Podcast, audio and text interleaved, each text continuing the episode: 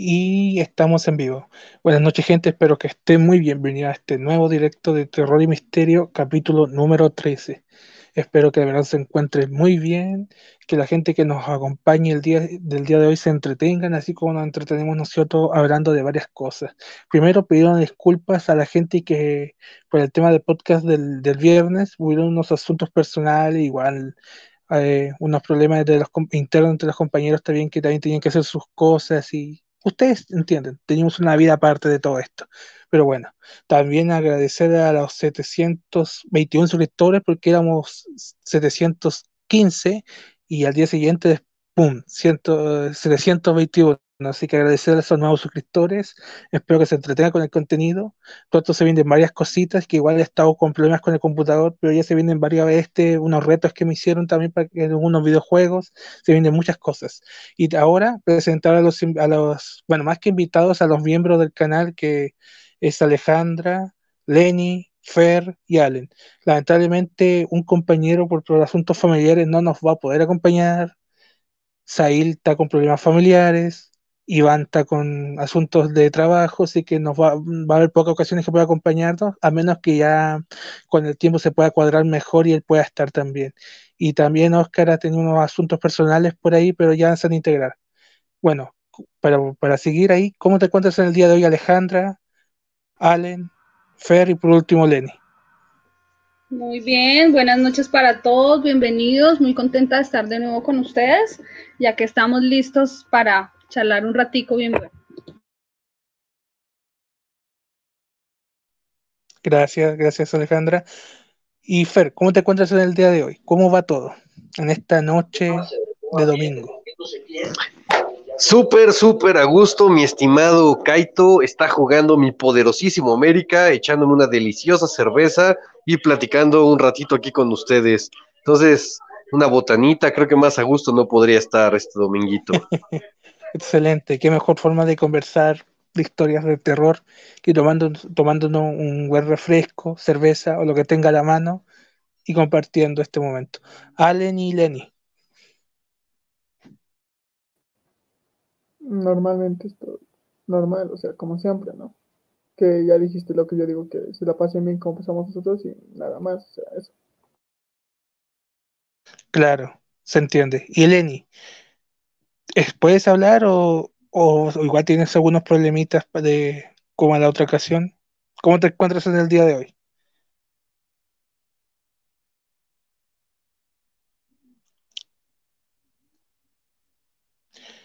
Bueno, ahí no sé si Lenny podrá responder, pero bueno, para ya para seguir avanzando, ahí él va a arreglar su micrófono en su momento. Pero bueno, empecemos ya de, dicho con lo que vamos a hablar. Hablemos de primero de, de fantasmas, manifestaciones. No sé si ustedes quieran compartir algo que ustedes hayan, un cercano que le haya dicho algo. Bueno, Alejandra es la que más tiene historias que contarnos. No sé si tú nos puedas contar algo relacionado con lo que vamos a hablar en el día de hoy, Alejandra, que nos puedas compartir a mí, a Allen, a Fer y a la audiencia que nos está viendo o los que nos verán después. Claro que sí, tengo otra de mis historias. Eh, cuando yo estaba pequeña, yo vivía en una casa eh, muy, muy, muy, muy grande, grandísima. En una casa que parecía de, película de terror, tenía coincidencialmente 13 alcobas, tenía áticos, sótano, patios, tenía dos invernaderos, bueno, una casa grandísima. Esta semana yo recordando como qué historias habían pasado a lo largo de mi vida, me acordé de esta que era muy particular. En el patio de esta casa había un lavadero, eh, pues eh, que es este cosito como de piedra en donde anteriormente se lavaba la, ropa, que era muy grande, era una alberca, como dicen en México realmente, bueno, aquí le decimos alberca también, pero en México le dicen como a las piscinas alberca, pero era muy grande realmente, pero ahí se lavaba la ropa. Ese lavadero daba hacia una habitación, una de las habitaciones de la casa del segundo piso. Yo me acuerdo que yo estaba ahí haciendo algo, no sé si lavando o no sé qué estaba haciendo, y vi que una de las ventanas de la habitación se abrió. Coincidencialmente, eh, la niña que nos ayudaba en ese momento en la casa a hacer las labores se llamaba Luz Marina, pero yo vi que cuando esa ventana se abre, hay una mano que la abre por dentro y la mano tenía un anillo, me acuerdo mucho del anillo eh, negro. Entonces yo empecé a gritar Luz Marina, Luz Marina, eh, pensé que era ella. Cuando veo que ella me contesta, estoy acá abajo en la cocina. Evidentemente para mí fue, pues yo tenía, no sé, tal vez 11, 12 años y fue un fenómeno impactante, entonces subí, evidente, o sea, como con el susto, pero con la curiosidad también subí a ver qué había en la habitación, la habitación estaba con llave. Entonces empiezo yo a averiguar qué era lo que pasaba en esa casa y si al parecer esa casa tenía una serie de, energías impregnadas, porque pues los fantasmas, o que llamamos fantasmas, apariciones, espectros, no son más que un cúmulo de energías que se encuentran en determinados lugares o que se arrastran en objetos, pero al fin y al cabo es, es, un tipo de energía. Entonces esa fue, digamos, que de las primeras manifestaciones espectrales pues que yo vi eh, a lo largo que he visto a lo largo de mi vida. Fue muy impactante en ese momento. Ahora pues pienso en eso y me causa mucha curiosidad porque no ahondé más en el tema de qué era lo que sucedía ahí, pero, pero tal vez venía de la energía que estaba en el ático encerrada que mucho tiempo después pude sentir, no ver, pero fue como la manifestación física de algo que pude ver en su momento. Bien, gracias Alejandra. Muy interesante tu historia, pero tengo una pregunta, como que, bueno, no sé si lo dijiste o no te escuché bien, pero más o menos, ¿a qué edad tú viste, te pasó eso?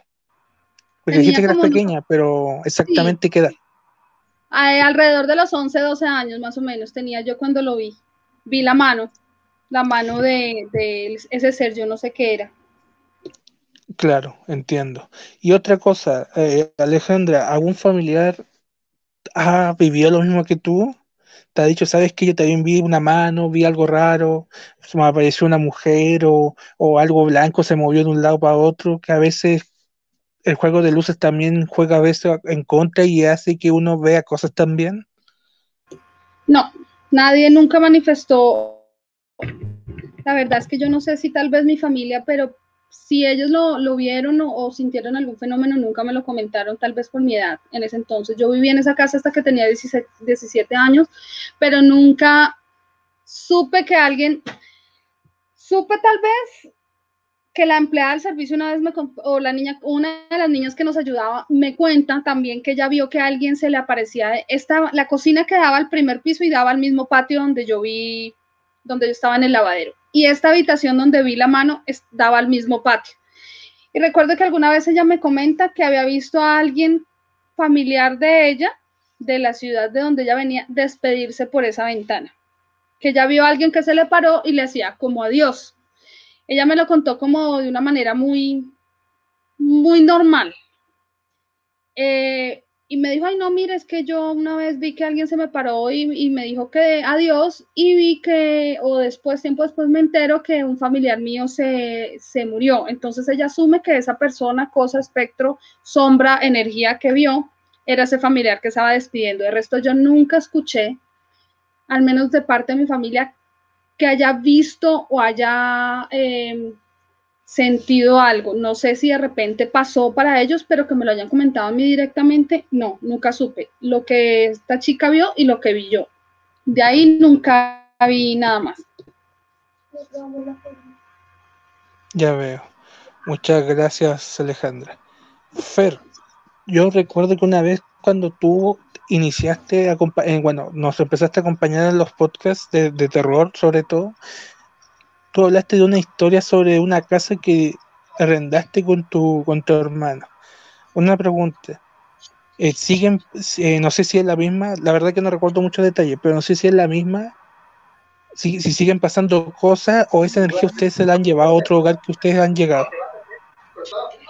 Eh, sí, como les comenté, la verdad la historia sí estuvo bastante, bastante impactante, pero, pero la verdad es de que no, o sea, bueno, como les había comentado en la historia, eh, había sucedido algo pues, grave, algo, una muerte ahí mismo, entonces se, se podría dar eh, la explicación con eso, pero no, la verdad es de que, de que lo único raro que pasa en mi casa en la que vivo actualmente es de que yo duermo en el último piso y arriba de mí de repente se escuchan pasos, entonces pues, no tendría por qué, pero fuera de eso, no, no, la verdad es de que sí nos pasaron cosas muy, muy impresionantes en esa casa, pero fuera de ahí ya nunca volví a, este, ahora sí que mm, ni me pasó nada sobrenatural, ni ninguna energía, ni nada por el estilo.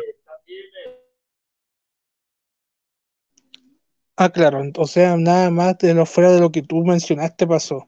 O sea, después con el tiempo no siguió pasando cosas, o familiares, o conocidos, o amigos que iban a tu hogar, no te dijeron, ¿sabes qué? Siento que el ambiente está demasiado fuerte, está demasiado turbio. O sea, digo, en esa casa sí, eh, estuve ahí como cinco o seis años, sí, tanto a personas como que iban, como familiares, todos, todos vieron y les pasaron cosas ahí. Entonces, o sea, todos, o sea, todos coincidimos en que sí, no, no, no era, no era imaginación de nadie, que sí pasaba, pero sí, como dices, o sea, dejé de render la casa y ya también, inclusive me caí, me cambié de ciudad, entonces, pues no, perdí todo contacto con esa casa, ¿no? Por decirlo de alguna forma. No sé si sigan pasando no cosas con, con esa casa, ni idea, pero después de eso, a nosotros no. Ah, claro, o sea, prácticamente como en algunos casos el espíritu no se mudó con ustedes. Prácticamente se podría decir que lo que pasaba ahí se quedó en esa casa, prácticamente. Sí, exacto, como, como hasta nos los comentó un, padre y pastores y, y mediums y 20 que llevamos, que, que sí, pues era un alma muy dolida y que seguía esperando a su pareja entonces por lo cual sí estaba como muy aferrada al lugar, por lo cual eh, no dudo que sigan pasando cosas, pero exacto, se quedó, se quedó ahí mismo.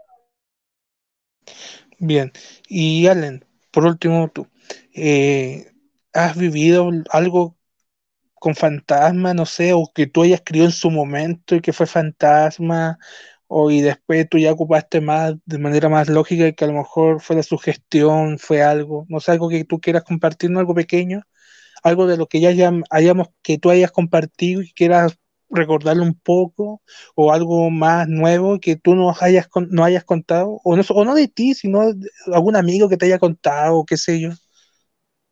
Mm, sí, justamente hace como mm, estamos en domingo, casi hace dos días creo, eh, sufrí parálisis del sueño. Y no, pues o sea, lo típico, ¿no? Pero en mi caso no se me apareció, digamos, como el típico de, no, se me el diablo o una sombra, no. Fue un león con cuerpo de serpiente, o sea, muy raro. Y no, o sea, en un principio tú dices, no, o sea, le dije a mi mamá, obviamente, porque este, y me dijo, no, es que tú ves esas cosas, tú ves, tú ves fantasmas, tú eh, esos videos sobre tal tipo y así. Y es como que no, simplemente es por mi estrés o algo así. También no es, este, ¿no? Algo así pequeñito. Bien, gracias, Allen. Lenny, ¿podrás hablar ahora? Hola, buenas noches, ¿me, ¿me, escuchan? Sí, te escuchamos perfectamente bien. Primero, primero antes que inicies, quiero saber cómo te encuentras, cómo has estado y la pregunta que hice, que no sé si la escuchaste, si tú puedes compartir alguna experiencia con fantasmas o algún cercano tuyo, para empezar ahí ya a una introducción así breve entre cosas que le hayan pasado y empezar a conversar sobre, sobre situaciones, sobre cosas relacionadas con fantasmas, espectro, etcétera. Claro, eh, bueno, pues me encuentro bien, muchísimas gracias por preguntar. Y sí, mira, eh, cuando eh, como cuando comentaste que el tema iba a ser también de posesiones, por ahí recordé que alguien me platicó que alguien de su familia pues eh, pasó por un tema similar. Eh, te comento, a, mí me contó el, el, este chavo, mi amigo, que hace algunos años él visitó Toluca con su, con su hermana y con sus hermanos, pues en general.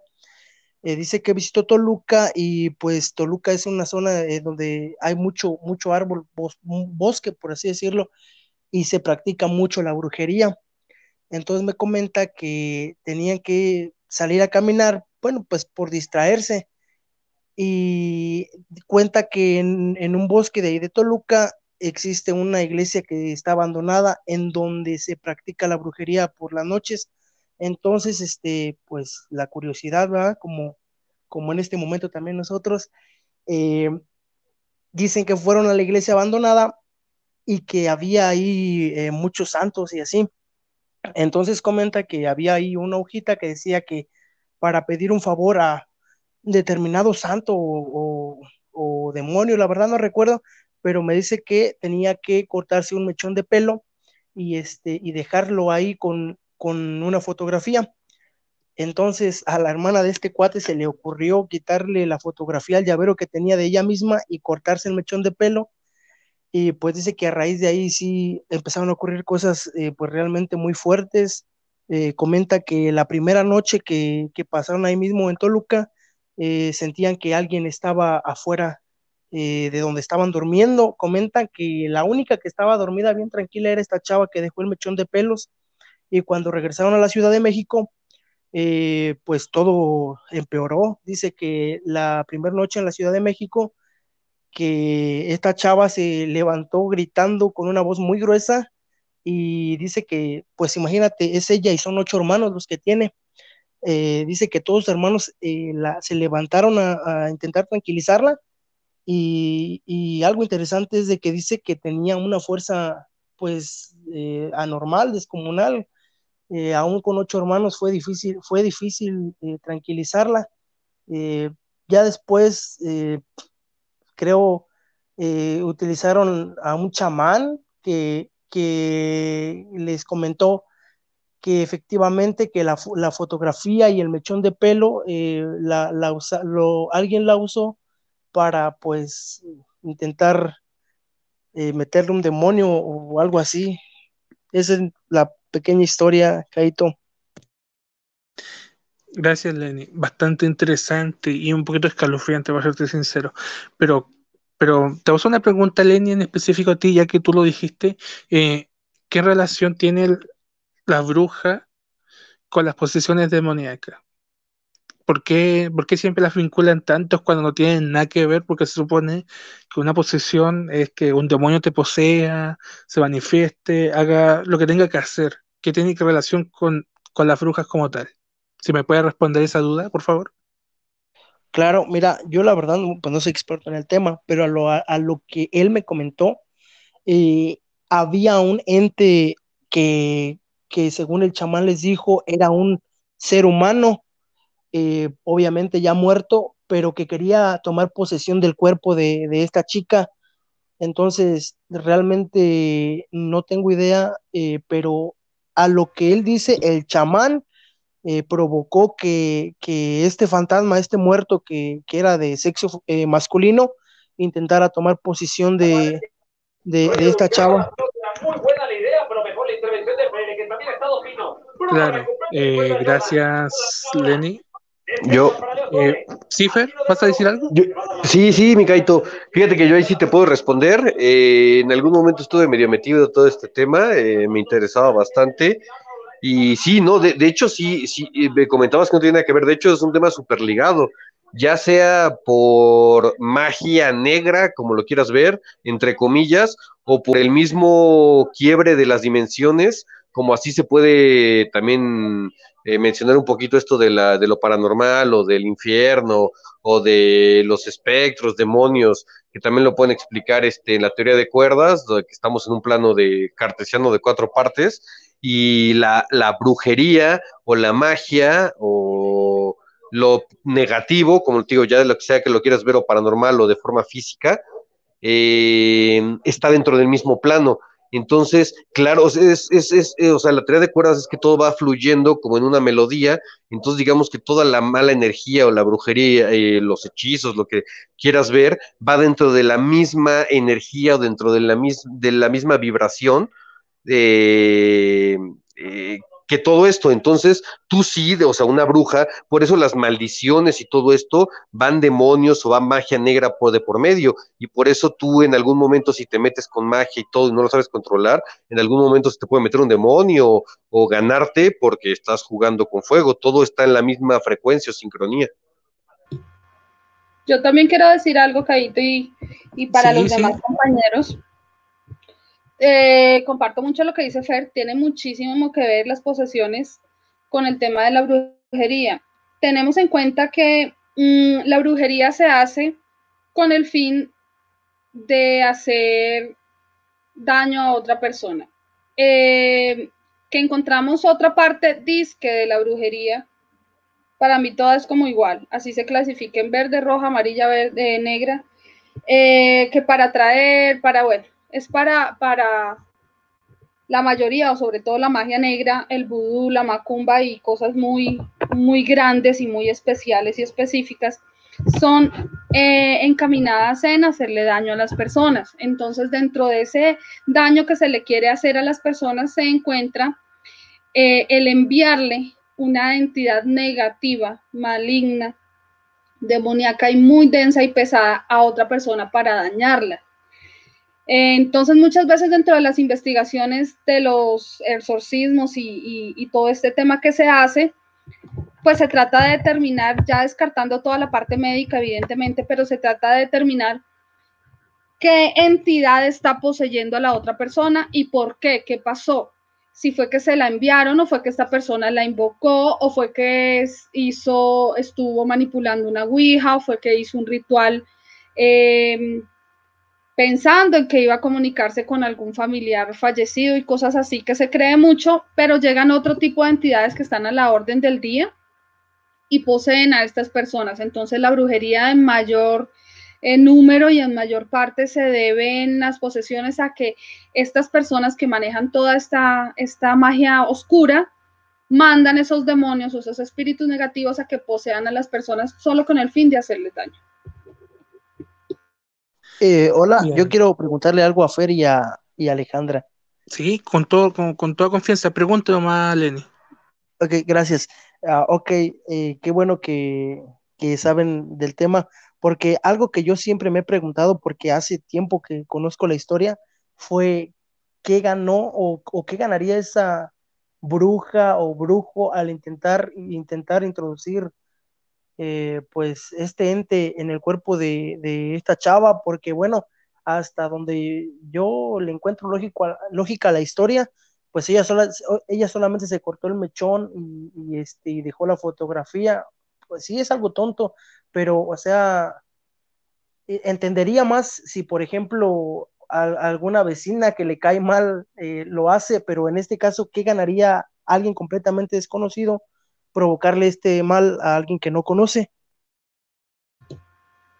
Pues básicamente eh, ella prestó, ella sirvió y prestó parte de su cuerpo, así haya sido un mechón de pelo, una fotografía, para que una entidad la dañara. Muchas veces las entidades no son, em, son por invocación, si me hago entender, o sea, la entidad está en el orden del día.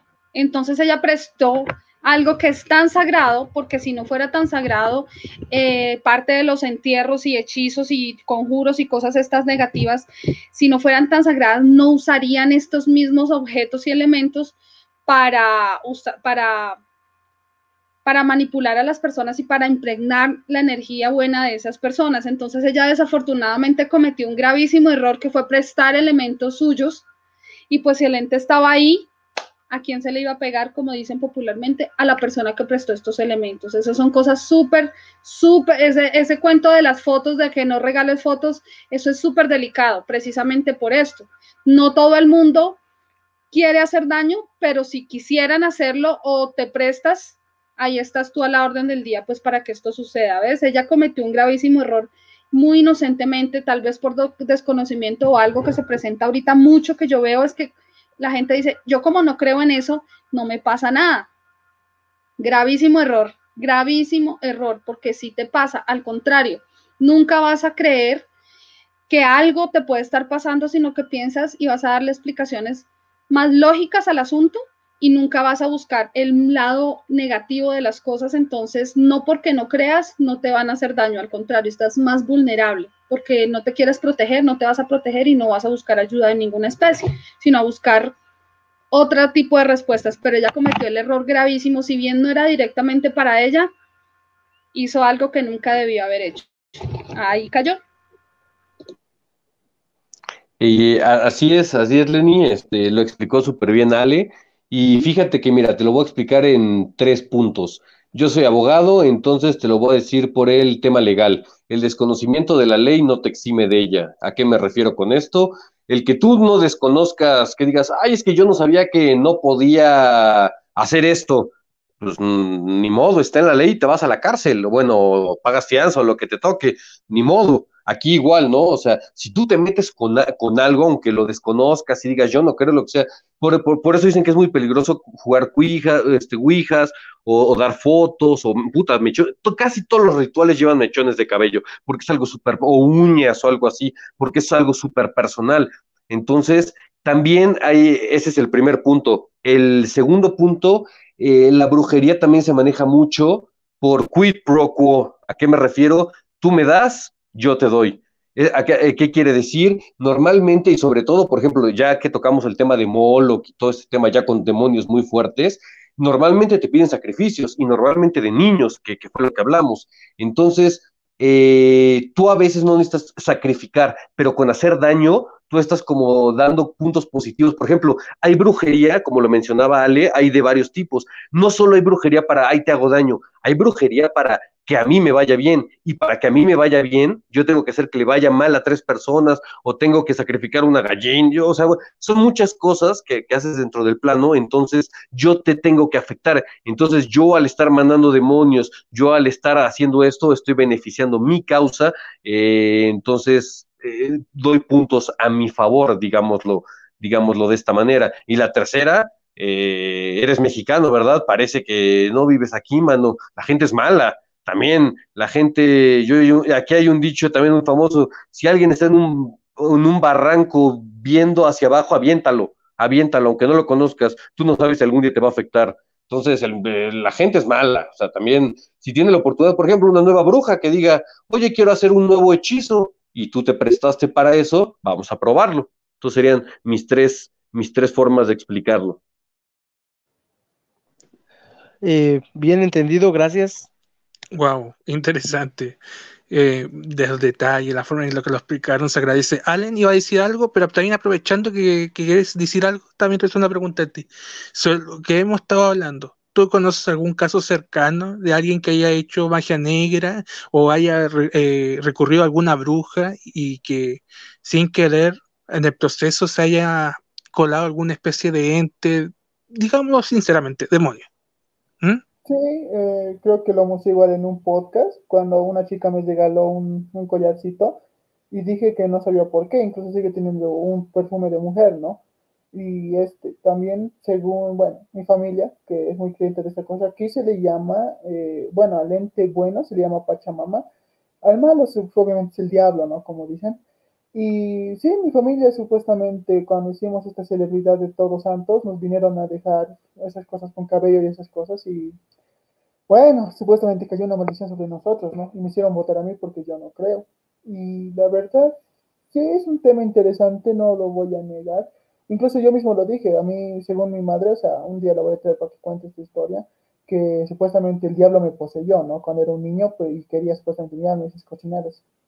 Uh, yo, sinceramente, no soy tan creyente, obviamente. Eh, eh, por eso yo, cuando pasa esto, esto digo, no, no puede ser, ¿no? Pero creo que es curioso estas cosas porque en YouTube puedes encontrarlas. No simplemente invocar al diablo, sino invocar para tu buena suerte, bla, bla, bla. Ya que no sé si vieron el video de Dross, eh, me metí al canal de este sujeto que eh, habla supuestamente con Satanás o con el diablo, ¿no? Y era interesante, estaba viendo y de repente me empezó a recomendar YouTube ese tipo de videos y obviamente me recomendaba cómo, cómo hacer que te vaya bien en el amor y esto así. Y obviamente lo vi, ¿no? Pero es que son métodos dudosos. Por ejemplo, el método de este tipo no tiene nada que ver con sacrificios ni con nada, simplemente eres tú con el diablo, como dice. Porque incluso me, estoy, me está convenciendo de intentarlo, ya que como supuestamente yo soy muy cercano a él, supongo que se me va a presentar más rápido, ¿no? Ah, pues, es raro porque, como dijo Fer, algunas personas tienden a, a sacrificar a niños, esas cosas o animales, y ese tipo dice, no, simplemente es tu sangre y listo. Eh, un piquete de sangre, eh, escribir el contrato y, te, poner la fecha que son de límite 50 años y listo. Si no se te presenta con esto, con el otro, recién puedes hacer este ritual de sacrificar animales. pero siempre hay un costo, ¿no? En este caso es que tu alma y la de tu primogénito le va a pertenecer a Satanás. Es un riesgo, como dices, o sea, piensa bien lo que vas a pedir, ¿no? Es interesante, la verdad, pero no sé, o sea, aquí ya es un punto en el que dices, bueno, este tipo está hablando muy en serio, puede que sí sea así, puede que sea no, ¿verdad? Y es que es también una cosa que siempre que hacen alguna maldición o siempre como siempre culpan al diablo o a esos entes, ¿no? Y nunca puede ser al revés, me parece curioso, la verdad.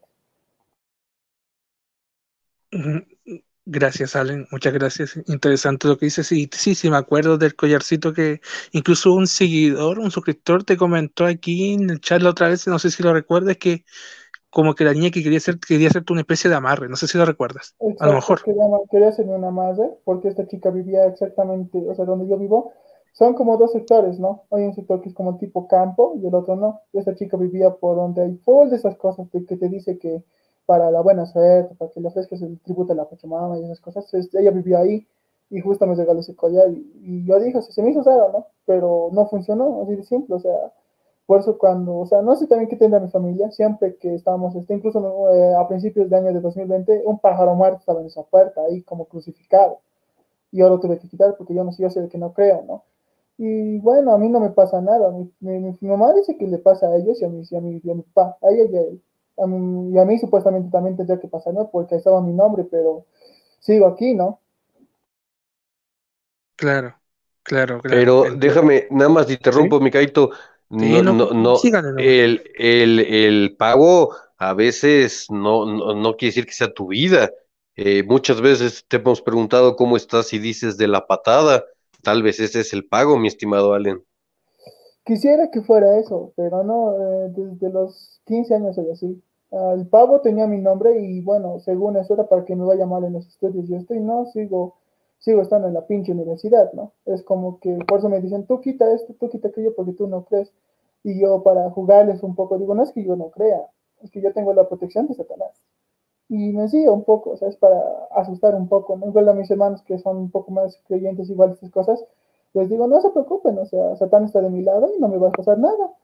Y no me pasa nada, o sea, sí estoy de la patada y todo eso, pero eso es porque me abuso de mi vida, no es porque me esté yendo súper mal y que eres puta, no sé, que no tenga estudios, no, es porque me abuso de la vida. Bien, gracias, Allen. Igual interesante lo que mencionó Fer, porque como que intentó ligar las cosas, pero ahí Allen respondió que también podría, que también es otra cosa, pero bueno. Eh, una pregunta también para todos quiero saber qué es lo que entienden por, eh, bueno, más que qué es lo que, por qué entienden ciertas cosas, sino eh, por qué creen que los fantasmas eh, eh, se manifiestan siempre en casas, normalmente, o sea, sí, en cementerios como lo típico, porque obviamente es un lugar donde las personas reposan, o un hospital que es donde normalmente la gente suele morir, suele morir mucho y esos lugares están cargados, pero la casa, porque a veces una casa que ni siquiera tiene una historia maligna, porque por ejemplo Fer nos contó una historia, bueno, breve, la casa que vivía antes, una, había una mujer que que ahí tuvo su, su, asunto y prácticamente como que se quedó ahí porque estaba esperando a su... No, era, era, era una pareja de homosexuales, mano. Un, ah, uno, de ellos, uno de ellos se mató en la carretera hacia Acapulco, hacia una playa, y el otro de ellos, al no aguantar eh, el dolor, se suicidó en la parte de abajo de la casa. De hecho, por, y, este, por de, y de a partir de ahí empezó todo era una pareja de homosexuales, inclusive conocimos el nombre del cuate y su historia y todos sus familiares y todo. Por eso que fue un tema muy, muy cañón. Wow. No, bueno, muchas gracias, porque entonces lo entendí mal, pero o sea, el contexto el mismo, prácticamente la pareja se suicidó y la persona murió y la pareja no lo soportó y se prácticamente se quitó la vida.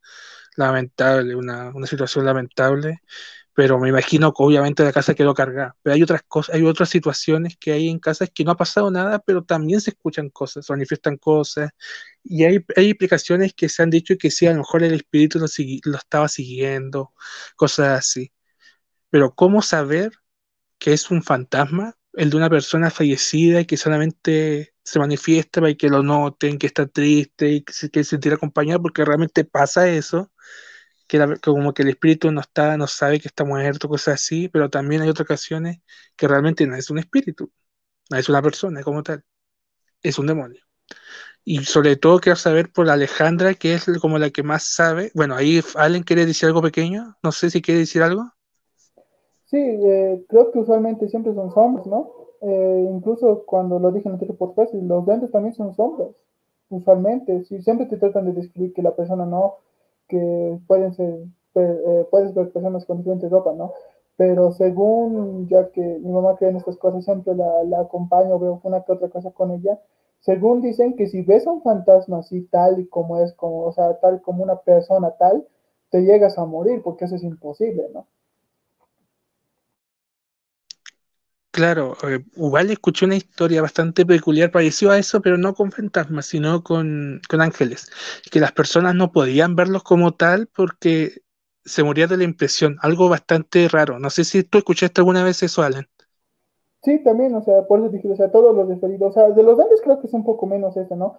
Pero todo lo referido a demonios, ángeles y entes paranormales, me saben decir que, porque mi mamá sabe ver esas cosas, según ella. Yo una que otra vez sí he vivido una experiencia así mínimamente paranormal, pero yo no le doy mucha importancia como le da a ella, ¿no? Y ella, yo le hice decir, es que es raro, porque cuando hemos ido a esta cosa, donde esta tipo bruja, por así decirlo, le, le pregunté, ¿y por qué siempre son sombras? ¿Por qué no podemos ver a las personas como tal? Y me dijo, no, es que si las ves te puedes llegar a morir, porque ellas quieren un cuerpo humano y si las ves como tal te llegas a morir. Y dije, ah, interesante. Y sí, casi siempre son sombras. Aquí igual, por ejemplo, mi, mi hermano igual, recuerdo que una vez estuvo hablando solo y sabe tener pesadillas con un hombre de negro, ¿sabes? Y yo les decía, tranquilo, o sea, no, no hay nada, no, simplemente son tus sueños, tú puedes controlar lo que quieras y volverte gigante o algo así, ¿no? Eh, también a mis hermanas les llegó a pasar algo así y se echan queroseno en la puerta para que no se le entre el ente, supuestamente. Y mi madre siempre ve, por eso no le gusta estar en la cocina, porque ahorita son, es una casa de cuatro pisos y ella, la cocina está en el tercer piso. Ella no le gusta estar sola en la cocina, sí o sí tiene que estar con músico, tiene que estar con uno de mis hermanos. Y yo le digo, ¿no? Quizás es porque vivimos en un cementerio y se traen esas malas energías, supuestamente, ¿no? Bueno, no, no vivimos en el cementerio, vivimos al lado del cementerio. Uh, y eso, o sea, siempre tratan de decirte, o sea, incluso hay videos en cementerios en la que, por ejemplo, un niño está grabando así de la nada y en una puerta de donde tiene que ser la iglesia abandonada, donde la iglesia abandonada se ve un rostro. Y es un poco curioso, ¿no? Yo, puedo, yo digo, no, por mí que es un vago que simplemente estaba viendo que no entra en las huestes, ¿no? Porque ahí duerme. Pero siempre son sombras negras y eso no me llega a explicar el por qué hay una explicación de que te puedes morir por impresión o porque quieren tu cuerpo, ¿no? Pero es por qué. Wow, claro. Porque tu cuerpo, porque tu cuerpo ya se quedó aquí. Lo que estás viendo es el espíritu, los famosos 21 gramos que se van. Esa es la razón por la que ves solo sombras, porque el cuerpo ya se quedó aquí.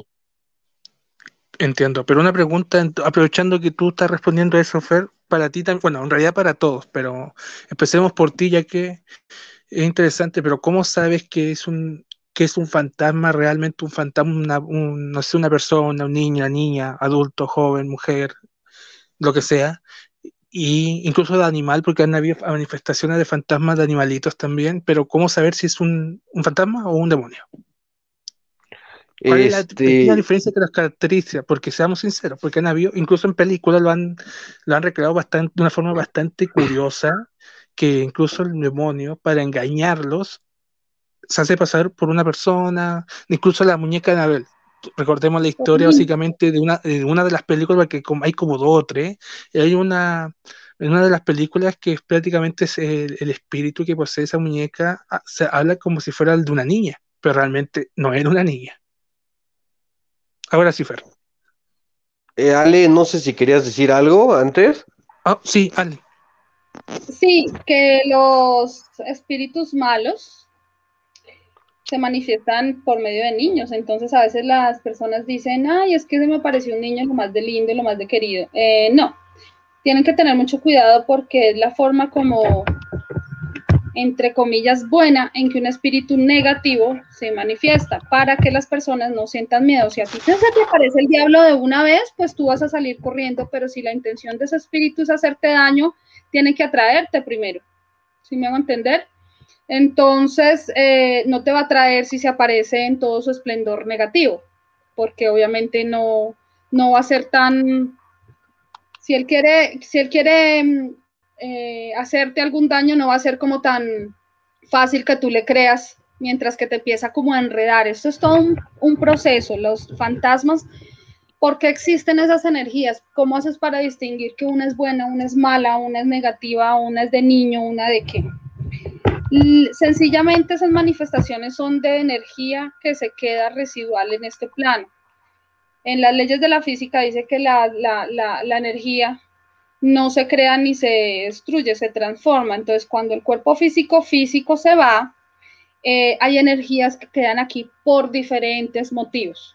Las que son negativas porque no pudieron trascender y entonces quieren estar haciendo daño porque sí, porque las invocan, las sacan de su descanso para hacer daño, quieren poseer, destruir, maltratar y dañar o porque en vida fueron personas demasiado malas y pues se quedaron aquí su energía residual. Las energías buenas, que digamos buenas, que son en su minoría, vienen por muchos motivos. Las que no se han dado cuenta que se, que, se han muerto es porque en el momento en que, en que su muerte se dio fue muy impactante y algo les quedó como, o quedaron debiendo algo aquí. Si me hago entender, entonces acá, hay acá hubo un una historia que fue real y se presentó, no sé si ustedes conocieron de eso, y está grabado en una emisora que existe acá en Colombia que se llama La Mega, hacían un programa paranormal todas las noches. Resulta que se empezó a manifestar un ente por medio de una llamada y era una niña. Y ella decía, abuelita, abuelita, y ellos empezaron a hacer esa investigación de eh, cuando contestaban la llamada como si alguien llamara a comunicarse con el programa, solo se escuchaba abuelita, abuelita. Con todo este tiempo se dieron cuenta que no era una, no era una persona, que era una voz realmente de una niña que no sabía que se había muerto. Y empezaron a llamar a, a estudiosos, a parapsicólogos, a ver qué era lo que había pasado. Y resulta que esta niña se había muerto en un incendio con su abuelita, pero eh, la abuelita se murió como aparte dentro de la misma casa, dentro del mismo sitio, pero no estaban juntas. Entonces, cuando muere esta niña, ella quería encontrarse con, la, con su abuelita y la ayudaron dentro de la cabina de esta emisora a encontrarse en los dos espíritus y ella después vuelve y se comunica y dice gracias, pero cuando estas eh, les ayudan con todos sus rituales de energía que se encuentran en estos dos espíritus, la luz de la cabina se apaga y la luz de la calle se apaga y mucha gente que estaba escuchando el programa en vivo, pues evidentemente esto era aterrador, presentaron diferentes manifestaciones en sus casas. ¿Cómo sería el poder de esta energía? Entonces, digamos que esas energías buenas no han cumplido su ciclo o están haciendo, eh, manifestándose para buscar algún tipo de ayuda. Y en la forma en que se manifiestan es que tú puedes es determinar si son buenas o si son, si son malas.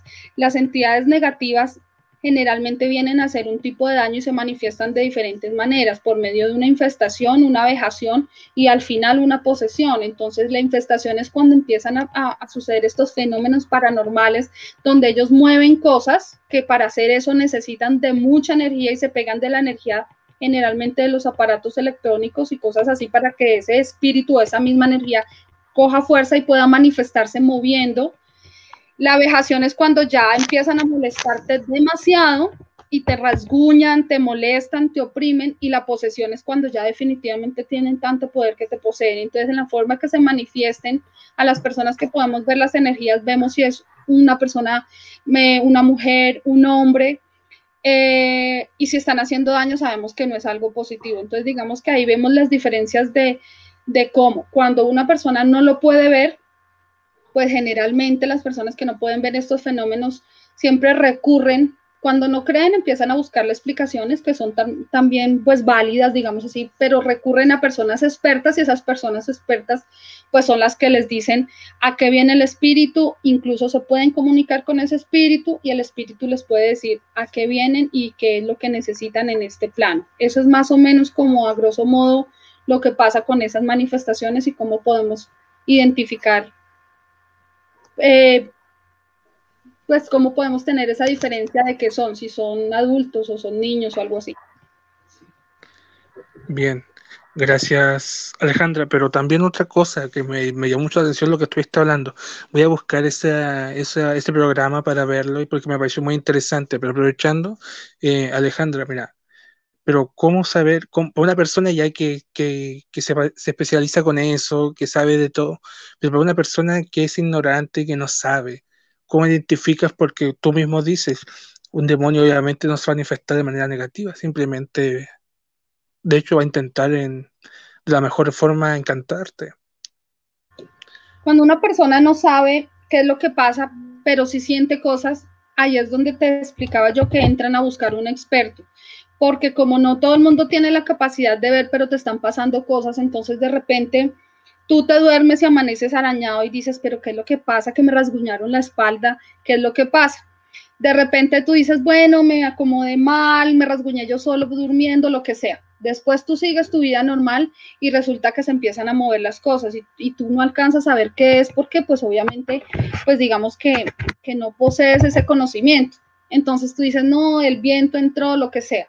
Pero de un momento a otro te jalan la cobija y ya no estás dormido sino despierto y dices algo está pasando. Entonces las personas que no tienen estos conocimientos, ¿qué les toca hacer? El plan B, buscar explicaciones, pero aliadas con personas que sí las tengan como cuando tú estás enfermo y tú dices, me está doliendo la cabeza, no, yo me tomo la medicina y se me pasa, pero resulta que al rato vuelve y te duele la cabeza y tú dices, changos, algo está pasando porque ya la medicina no me está haciendo efecto, ¿qué te toca hacer? Buscar un especialista para que te ayude, porque de otra manera no hay modo, no hay modo.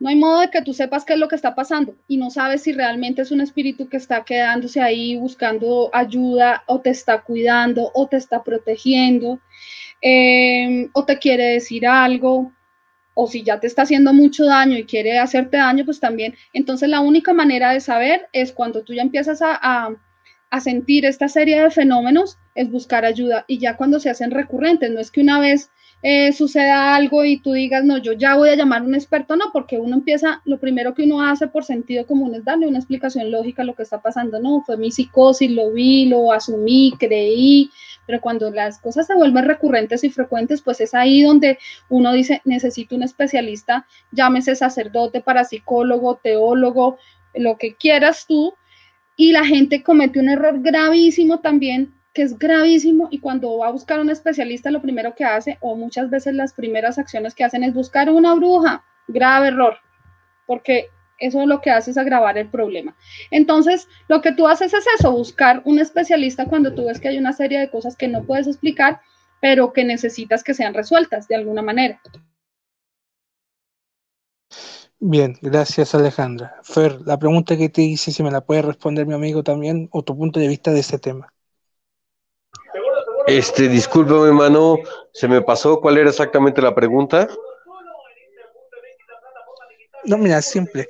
Eh, bueno, te la voy a cambiar mejor para ser más, más conciso, ¿ya? Eh, sí, porque creo que creo positivo? que esta Ale, Ale dio la verdad una explicación súper completa y hay muy, muy poco que agregar, la verdad. Claro, por eso te voy a cambiar la pregunta a ti, sí. a Lenny y a Allen, para que pues, para saber qué punto de vista tienen también ellos. Eh, pero la pregunta para ti, Fer, es la siguiente. ¿Qué tan positivo es, es saber, o sea, qué tan positivo puede llegar a ser saber que que lo que, que, se está manifestando en tu casa puede ser una persona o un demonio. Porque a veces tan positivo no es, porque te termina afectando tanto emocionalmente que te terminas enfermando. Eh, es que fíjate, eh, fíjate que qué bueno que me hagas esta yo, pregunta. Yo he escuchado casos que muy mal. Sí, no, no, no, y te digo, eh, sí creo que hay toda la diferencia entre un ente benigno y uno mal, maligno, porque te digo, aunque aunque nosotros vivimos con este ente, vamos a decir, para no decir demonio, ni ángel, ni nada, como era, era alguien quien más que buscar hacer daño, eh, había tenido mucho dolor y, y pues estaba muy perdido, o sea, realmente nunca sentías como esa carga pesada, o sí que he escuchado historias de que no puedes ni dormir en casas que están así, súper pesadas, aquí la verdad es de que aunque lo veías y aunque se manifestaba, era muy curioso. Digo, de repente hizo un par de cosas que sí te, espantaba por el acto como tal, pero nunca lo sentías. Ahora sí que te daba más miedo ver una película de terror que el mismo ente. aunque el lente era real, no sé, no sentías la carga pesada, de verdad, no sentías como esa negatividad, no sé cómo explicarlo. Entonces, eh, creo que es toda la diferencia. O sea, si a mí me dicen, oye, si hay algo aquí, pero no te preocupes, no busca hacerte daño, o hay algo aquí que busca chingarte, sí creo que es toda la diferencia. Eh, porque inclusive nosotros, ya al, al, saber que era un ente bueno y de veras al, al, que nadie nunca le hizo nada ni nada, entonces ni siquiera buscamos e, eliminarlo. Y un ente maligno, sí, inclusive como dice, ¿no? Como es pura energía, se te puede pegar y traerlo a otro lado. Entonces sí, creo que es toda la diferencia el saber si es bueno o malo. El, y digo, una entidad, pues sí, siempre es bueno saber. Imagínate que vivas en una casa que todo el tiempo están pasando cosas súper locas. Y como dijo muy bien esta Alejandra, ¿no? Oye, ay, sí, el, el viento, ¿no? O esto u otro, hasta que dices, ok, tengo la puerta y las ventanas cerradas y se abrió mi closet, no, no es el viento, ya no me puedo hacer pendejo, o sea, sé de un poquito de física y no tiene sentido lo que, acabo de, lo que acaba de pasar. Entonces, sí, realmente ya tienes que, que, que, ponerte a pensar si, si eso o no, pero la verdad es de que, digo, a mí me tocó afortunadamente algo que no se sentía así de mal, pero vivir, como dijo Allen, junto a un cementerio y que seguido pasen cosas y sentir como un ambiente pesado, uff, eso sí lo veo, eh, no viviría a gusto.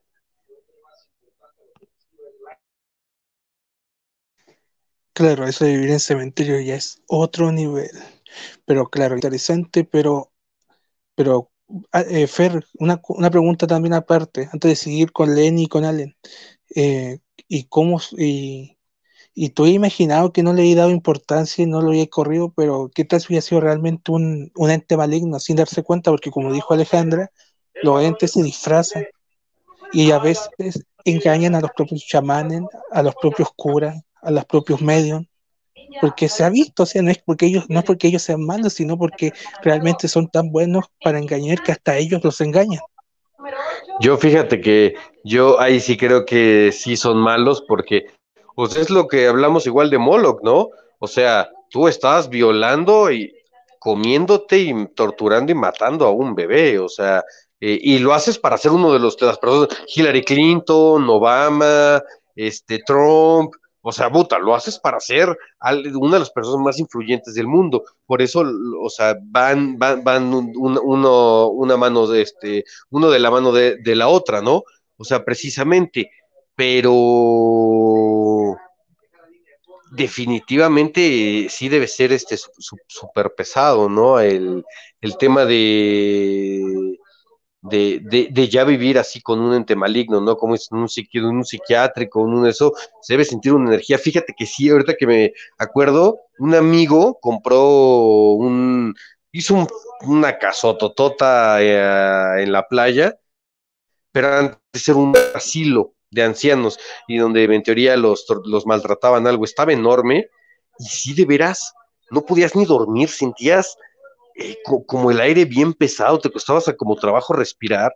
Si era, por eso te digo, no, no creo que lo puedas ignorar. O sea, yo no creo que haya alguien, es como, es lo que te decía, puedo, ay, eh, pasó esto, se escuchó esto, pero ya la quinta vez dices, o le doy una respuesta o busco un experto, punto. Claro, pero entonces cuando tú empezaste a sentir cosas, nunca sentiste algo negativo de, de, ese, de esa ente. O sea, nunca te, te hizo realmente pensar, estoy aceptando no a un fantasma, no al fantasma de una persona, sino que estoy realmente aceptando un demonio. O sea, tú nunca se te pasó por la cabeza eso. Ah, mira, fíjate que qué buena pregunta. Fíjate que yo, este, como saben, me gusta pistear un poquito, tomar.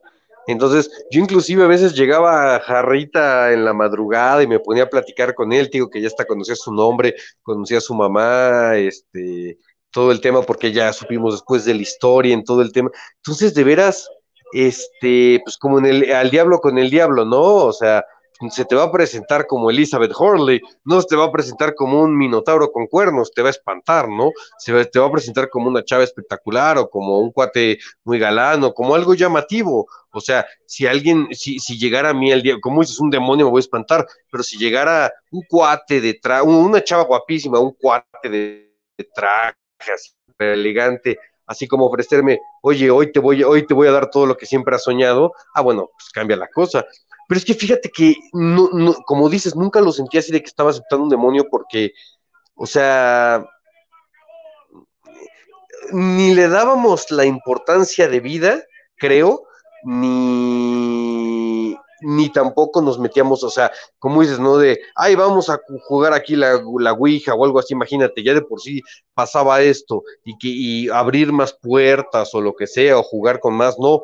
Entonces simplemente, y como te comentaba en su momento, era una casa, la verdad, que valía, que nos la rentaban casi a la mitad de lo que la valía, entonces pues estábamos súper a gusto porque era una casa padrísima, por un costo muy, bueno, no económico, pero un costo súper accesible y ya después nos fueron contando estas historias, entonces por lo cual nunca lo sentimos, pero otras personas, otros inquilinos, y nos comentaron que antes de ellos, pues ellos sí de plano, o sea, los primeros que vieron una sombra dijeron a la madre, como nosotros somos bastante mmm, de no creer hasta ver, Inclu inclusive, y te digo, todos veíamos cuando ya mi madre, mi hermano y yo que teníamos en esa casa, dijimos, oigan, no están viendo esto y esto y esto porque ya va, ya va más de una vez y todos coincidimos de que sí estaba pasando.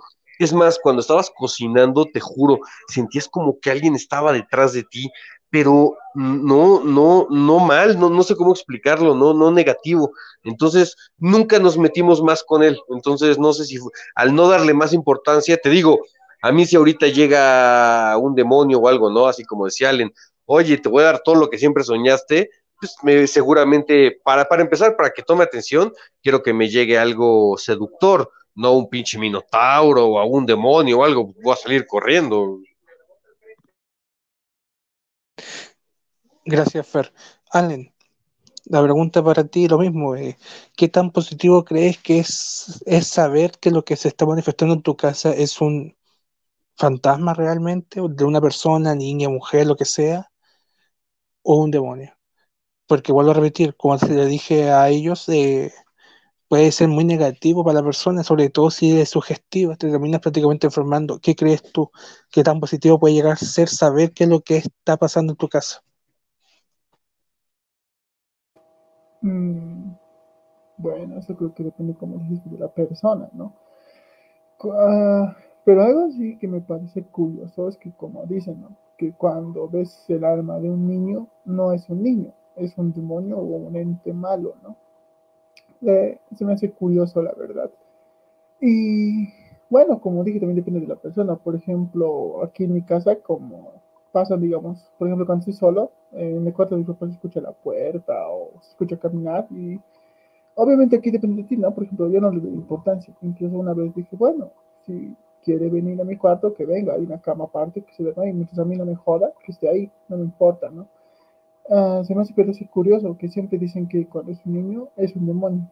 Uh, aunque hay otros datos muy raros, ¿no? Por ejemplo, dicen que cuando haces el ritual para llamar a Satanás, digamos, vas cuatro días a una montaña, sacrificas todo, dice que al cuarto día tienes que ir desnudo, así sin nada, hacer un pentagrama al revés y orar una oración que no voy a decir porque no me recuerdo la verdad y si te aparece, no, no se te aparece el diablo, o sea, según dice, nunca se te va a aparecer el diablo, ni cagando, por más que seas el anticristo ni nada, no, nunca se te va a aparecer el diablo en sí, se te va a aparecer un demonio. Y si muestras esas debilidades de miedo, que te congelas y empiezas a tartamudear o hablar así medio, no, ni hablas, el diablo, ese demonio te va a llevar con él, porque has hecho por ese tiempo, ¿no? Y otros dicen que cuando lo cumples, el tipo te va a dar seis meses, en seis meses se cumple todo. Así que ese y todo, 50 años. Y eso, a saber, como dije, depende de la persona, ¿no? Por ejemplo, creo que si alguien subjetivo le dice, no es que hay un ente que se mueve en tu casa, sí, obviamente va a tener miedo y cada, cada noche se va a avisar un Padre Nuestro, ¿no? Pero a una persona que no creo, dice, eh, a mí me vale, ¿no? O usted dice, bueno, que esté ahí, o sea, mientras a mí no me moleste, todo bien. Claro, gracias, Allen. Bastante interesante. Sí, no, no, no conocía eso del, del rezo, del, del pentagrama y todo. Wow. Lenny, la mía pregunta para ti. Uh, pues, ok. Sí. Uh, sí. Mm, bueno, mire, yo soy de México y acá hay un dicho que dice creer es bueno, pero no creer es mucho mejor. Y yo creo que es muy difícil, eh, es muy difícil darte cuenta si, si el ente que te está acusando, por así decirlo, es un demonio o el fantasma de una persona que falleció. Porque como tú lo dices en la película de Annabelle, se mostró como, como una niña o como, como un alma inocente, ¿no? Y, ya después fue cuando eh, pues todos se dieron cuenta que de eso nada, era un demonio que quería llevarse el alma de, una niña. Entonces yo creo que eh, en mi punto de vista sería mejor no, no ponerte a platicar con el, con el fantasma de tu casa, ¿no? Mejor este, dejarlo tranquilo para igual y no, no alborotarlo. Bien, gracias, Lenny.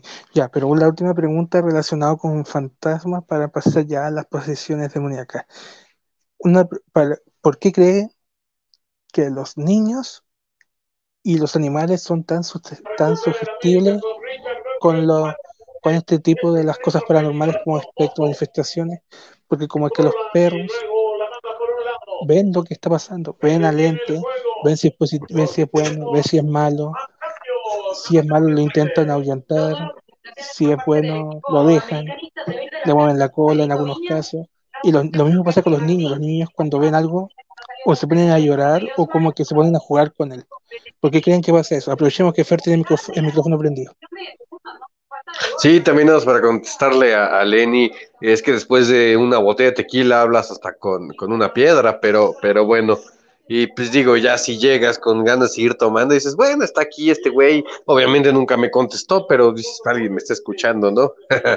pero ahora de lo, de, lo, que me comentas, pues, em, eh, nuevamente en cuanto a, la, a, lo que he estudiado y a lo que he, leído y hasta he presenciado, porque digo, a mí me encantan los animales, tengo mm, este, dos gatitas, eh, tres perras, eh, y bueno, eh, es un aquí un, zoológico. Entonces, sí, ¿no? Es impresionante cómo de repente, eso sí, estamos viendo una película o lo que sea, y cómo todos los animales de repente sí se quedan viendo un lugar o, o se ponen muy nerviosos, de repente con un ruido. Justamente en uno de los videos que graba, que, que subí en, en mi canal, nos interrumpió un ruido súper raro a mitad de grabación y la perra más chiquita se, volvió loca a mitad de la transmisión porque sí fue un ruido muy, muy extraño. Y eh, lo que creo es de que precisamente son almas puras, eh, igual que lo que dicen que un niño, ¿no? Que un niño también lo puede, lo puede ver. Eh, es, que se me hace eso muy, muy sencillo. Un ser humano entre más va creciendo, menos puro va siendo te va corrompiendo la sociedad en todos los sentidos, hasta para positivo, pero para negativo, pero le vas dando, o sea, un niño simplemente ves una sombra y estás viendo la sombra, igual que un animal, no le das una explicación, por eso se ponen a ladrar, tú es de, ay, ya llevo varios tragos, estoy cansado, fue el viento, y, como, y conforme vas creciendo, te vas volviendo una serie de, paradigmas, una serie de usos y costumbres de tu país, de tu familia. Entonces realmente ya cada vez eres menos puro y eres mucho menos creyente en, en, en, todo, ¿no? O sea, entonces realmente creo que todo eso se va volviendo una parte de, como de un cascarón que te, prohíbe, no te prohíbe, no, no, te permite ver ciertas cosas, o lo que hace simplemente dar una explicación instantánea. Lo podemos ver desde las civilizaciones antiguas. Antes de decir que era un demonio, un fantasma, y me inventaban un dios, ¿no? Cualquiera, la lluvia, un trueno, no me lo puedo explicar, es un, es un dios, algo por encima de mí. Y pues simplemente siempre hemos tenido esa necesidad de darnos explicación. Por eso precisamente cuando pasa algo más allá, nos volvemos tan locos, ¿no? Porque es lo que platicamos también, de hecho yo platico en, mi último, en el último eh, programa que subí, que era de por qué la necesidad de, saber de dónde venimos, tanta, tanta necesidad de saber a dónde venimos. Y si les digo que nada más somos un experimento de un alien más avanzado, no hay Dios, no hay infierno, somos como hormigas en un vil hormiguero y somos el experimento de un niño extraterrestre, la gente se volvería loca. ¿Por qué? ¿Cuál es la diferencia? No son tan importantes. Entonces, creo que el, estarle dando tanta respuesta a todo y el, el creernos que somos el punto del universo y que somos tan importantes, nos hace quitarnos cada vez esa magia de niños, donde tú si ves un fantasma lo ves y te crees lo que estás viendo, igual que un animal, porque tienen el alma pura.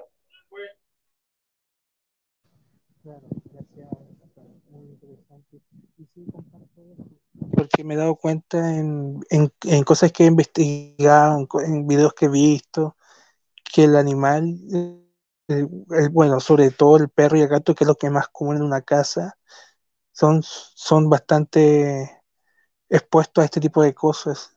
Y sobre todo si es muy negativo, incluso el mismo animal se suele asustar y el niño obviamente llorar tienen esa como inocencia que ellos pueden ver algo y que a nosotros nos cuestaría más. No digo que no lo podamos ver, que en algún momento sí se nos puede manifestar, pero es más, pero para ellos como más, más fácil, como que ellos pueden ver todo. No sé si me entiendes lo que No, claro, Manu, y como dices, a veces no es de que no lo podamos ver, sino simplemente eh, como dices, ¿no? El perro acaba de ver una, está un perro, un gatito y un bebé, ¿no? Y acaban de ver un demonio, lo que sea, una sombra, y se ponen a llorar o se vuelven locos. Y pues nosotros, ¿qué haríamos? Luego, luego dar una explicación, prender la tele. O sea, eh, la verdad, no nos que tampoco quiero que alguien se quiera meter de más, ¿no? O sea, si, y más si vives solo o algo, si acabas de ver algo, lo, lo último que quieres es darle una explicación, es, o sea, es de, ¿sabes qué? Bueno, o sea, sobrenatural, sino, ay, fue yo a veces, ¿no? Estoy aquí en mi casa, eh, mi hermano se va y luego me deja las perritas, están todos conmigo, escucho que en la cocina mueven platos, ¿no? Pues mejor ni lo pienso, ¿para qué lo piensas? Entonces, eso es a lo que me refiero. O sea, como adulto ya te va, ahora sí, y, y, eso es parte también de, de, la madurez y muchas cosas. De veras como te va comiendo la vida, te van comiendo el trabajo, las finanzas, yo sé que no tiene que ver con esto, pero ya, ya pierdes toda esa magia de lo sobrenatural. O sea, de veras ya te da, te da mucho más miedo que tu hijo no coma a que acabas de ver un fantasma. Entonces, pierdes toda pureza en que pues, la vida te va transformando poco a poco, como hicimos también de los gobiernos, ¿no? Por supuesto que los cabrones saben que, que te están engañando, saben que te están diciendo ¡Gol!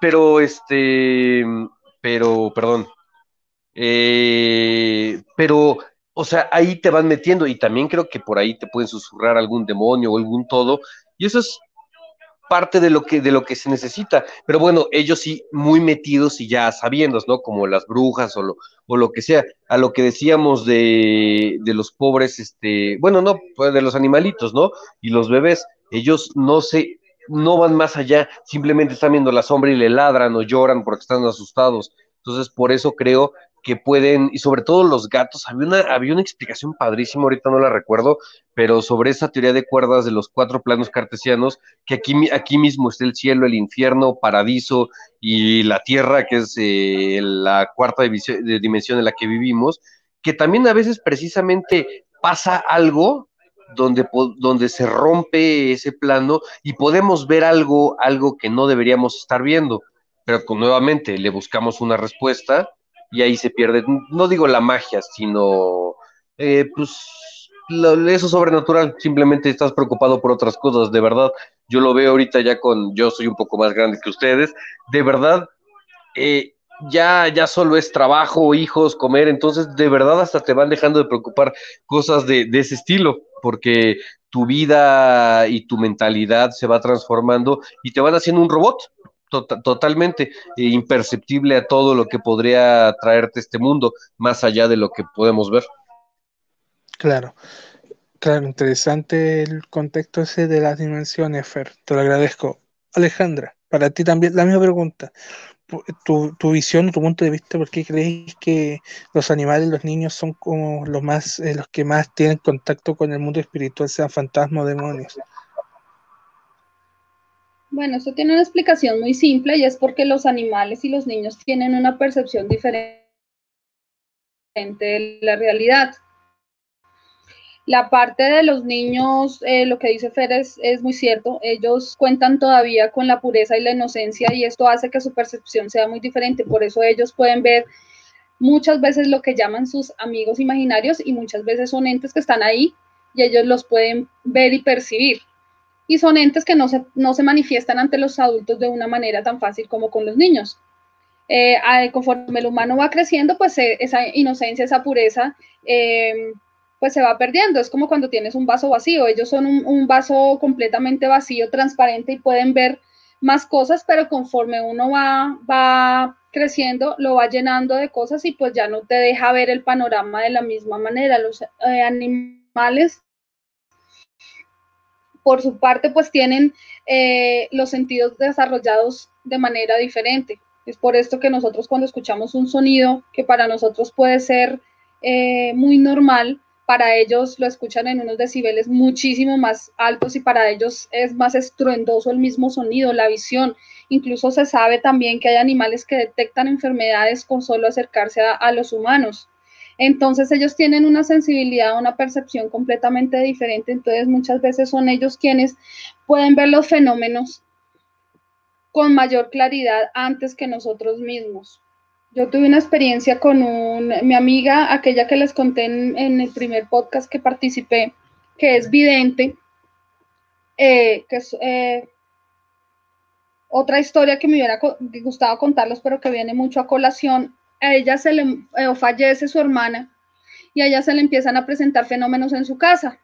Se le movían las sillas, tal pero irónicamente ella no veía quién era, ella veía que las cosas se movían y la perrita de ella, que era un schnauzer, también sentía que había algo, pero ella asumió pues que era su hermana tal vez que se estaba despidiendo, manifestándose de alguna manera, pero no la veía, entonces le causó cierta trauma porque ella quería saber quién era, además porque ya no se estaba manifestando de una manera muy agradable, sino que ya empezó como a tocarla y a hacerle daño y lo que más le conmocionaba a ella era no poder ver qué era.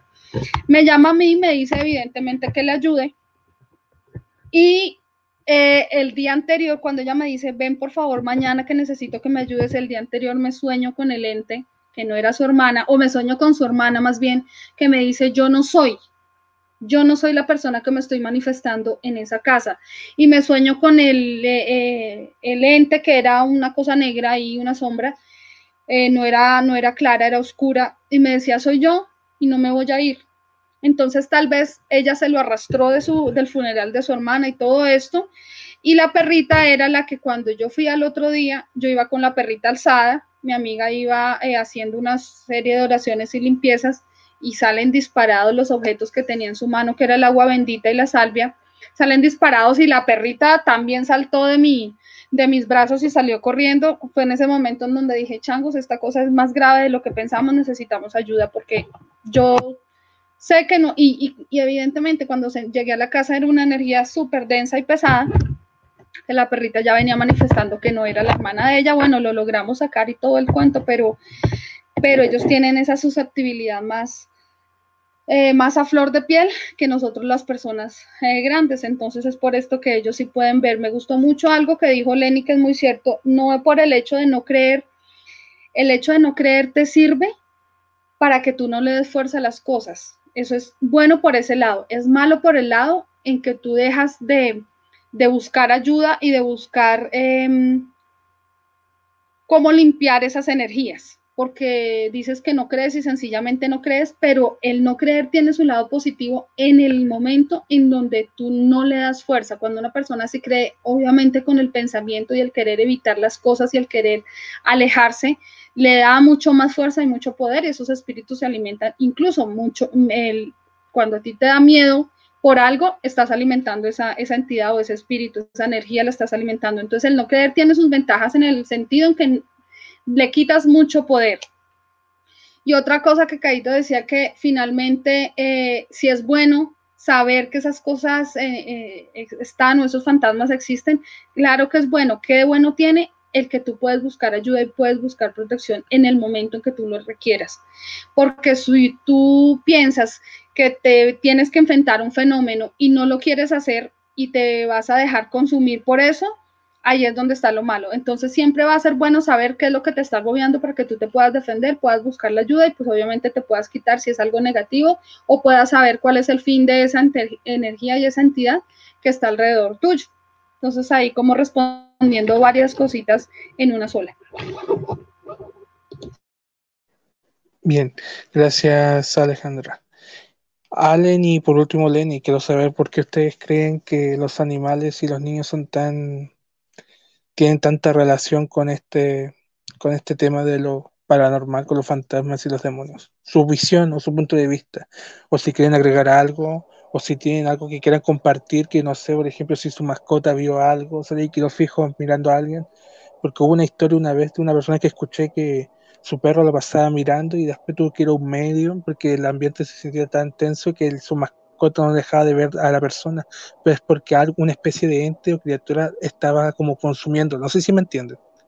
Quiero saber si tú has escuchado algo así o si tú alguna mascota que tengas ha visto algo como que te ha intentado advertir de que hay una, una criatura o algo que te está acechando, o algo así, no sé. Un poquito del tiempo, a las 6 de la mañana los perros no dejan de ladrar, ¿no? Y cuando ves por la ventana no hay nada. Ah, mm, mi punto de vista obviamente no puede, ya es el, obvio, ¿no?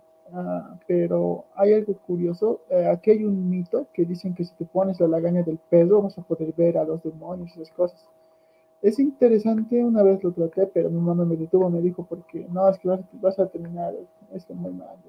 Y la verdad, mm, tampoco luego me di cuenta que sería muy antigénico, ¿no? Que más que ver fantasmas, puta, mis ojos ya no van a servir. Ah, pero ese mito es extraño. Sobre los niños, es como dijo Fer, creo que es un poco más de la fantasía. Y algo que mencionó me, me, me hizo recordar lo que dice, ¿no? Por ejemplo, cada teoría conspirativa siempre tiene que ver con el ser humano, y la verdad no es así, ¿no? cuando te das cuenta que no eres el centro del universo, la vida tiene otro, otro color, por así decirlo. Aquí sí, como dije, siempre pasa. Siempre los perros ladran, o sea, siempre ladran por, todo por toda mi calle y no hay nada, ¿no? O rara vez hay un, hombre que está viniendo, pero también es un poco, bueno, ¿qué le puedo hacer, no? No voy a salir diciendo, hay alto, fantasma o lo que sea, ¿no? O sea, creo que ya llegas a un punto en que si ves o no, te da igual.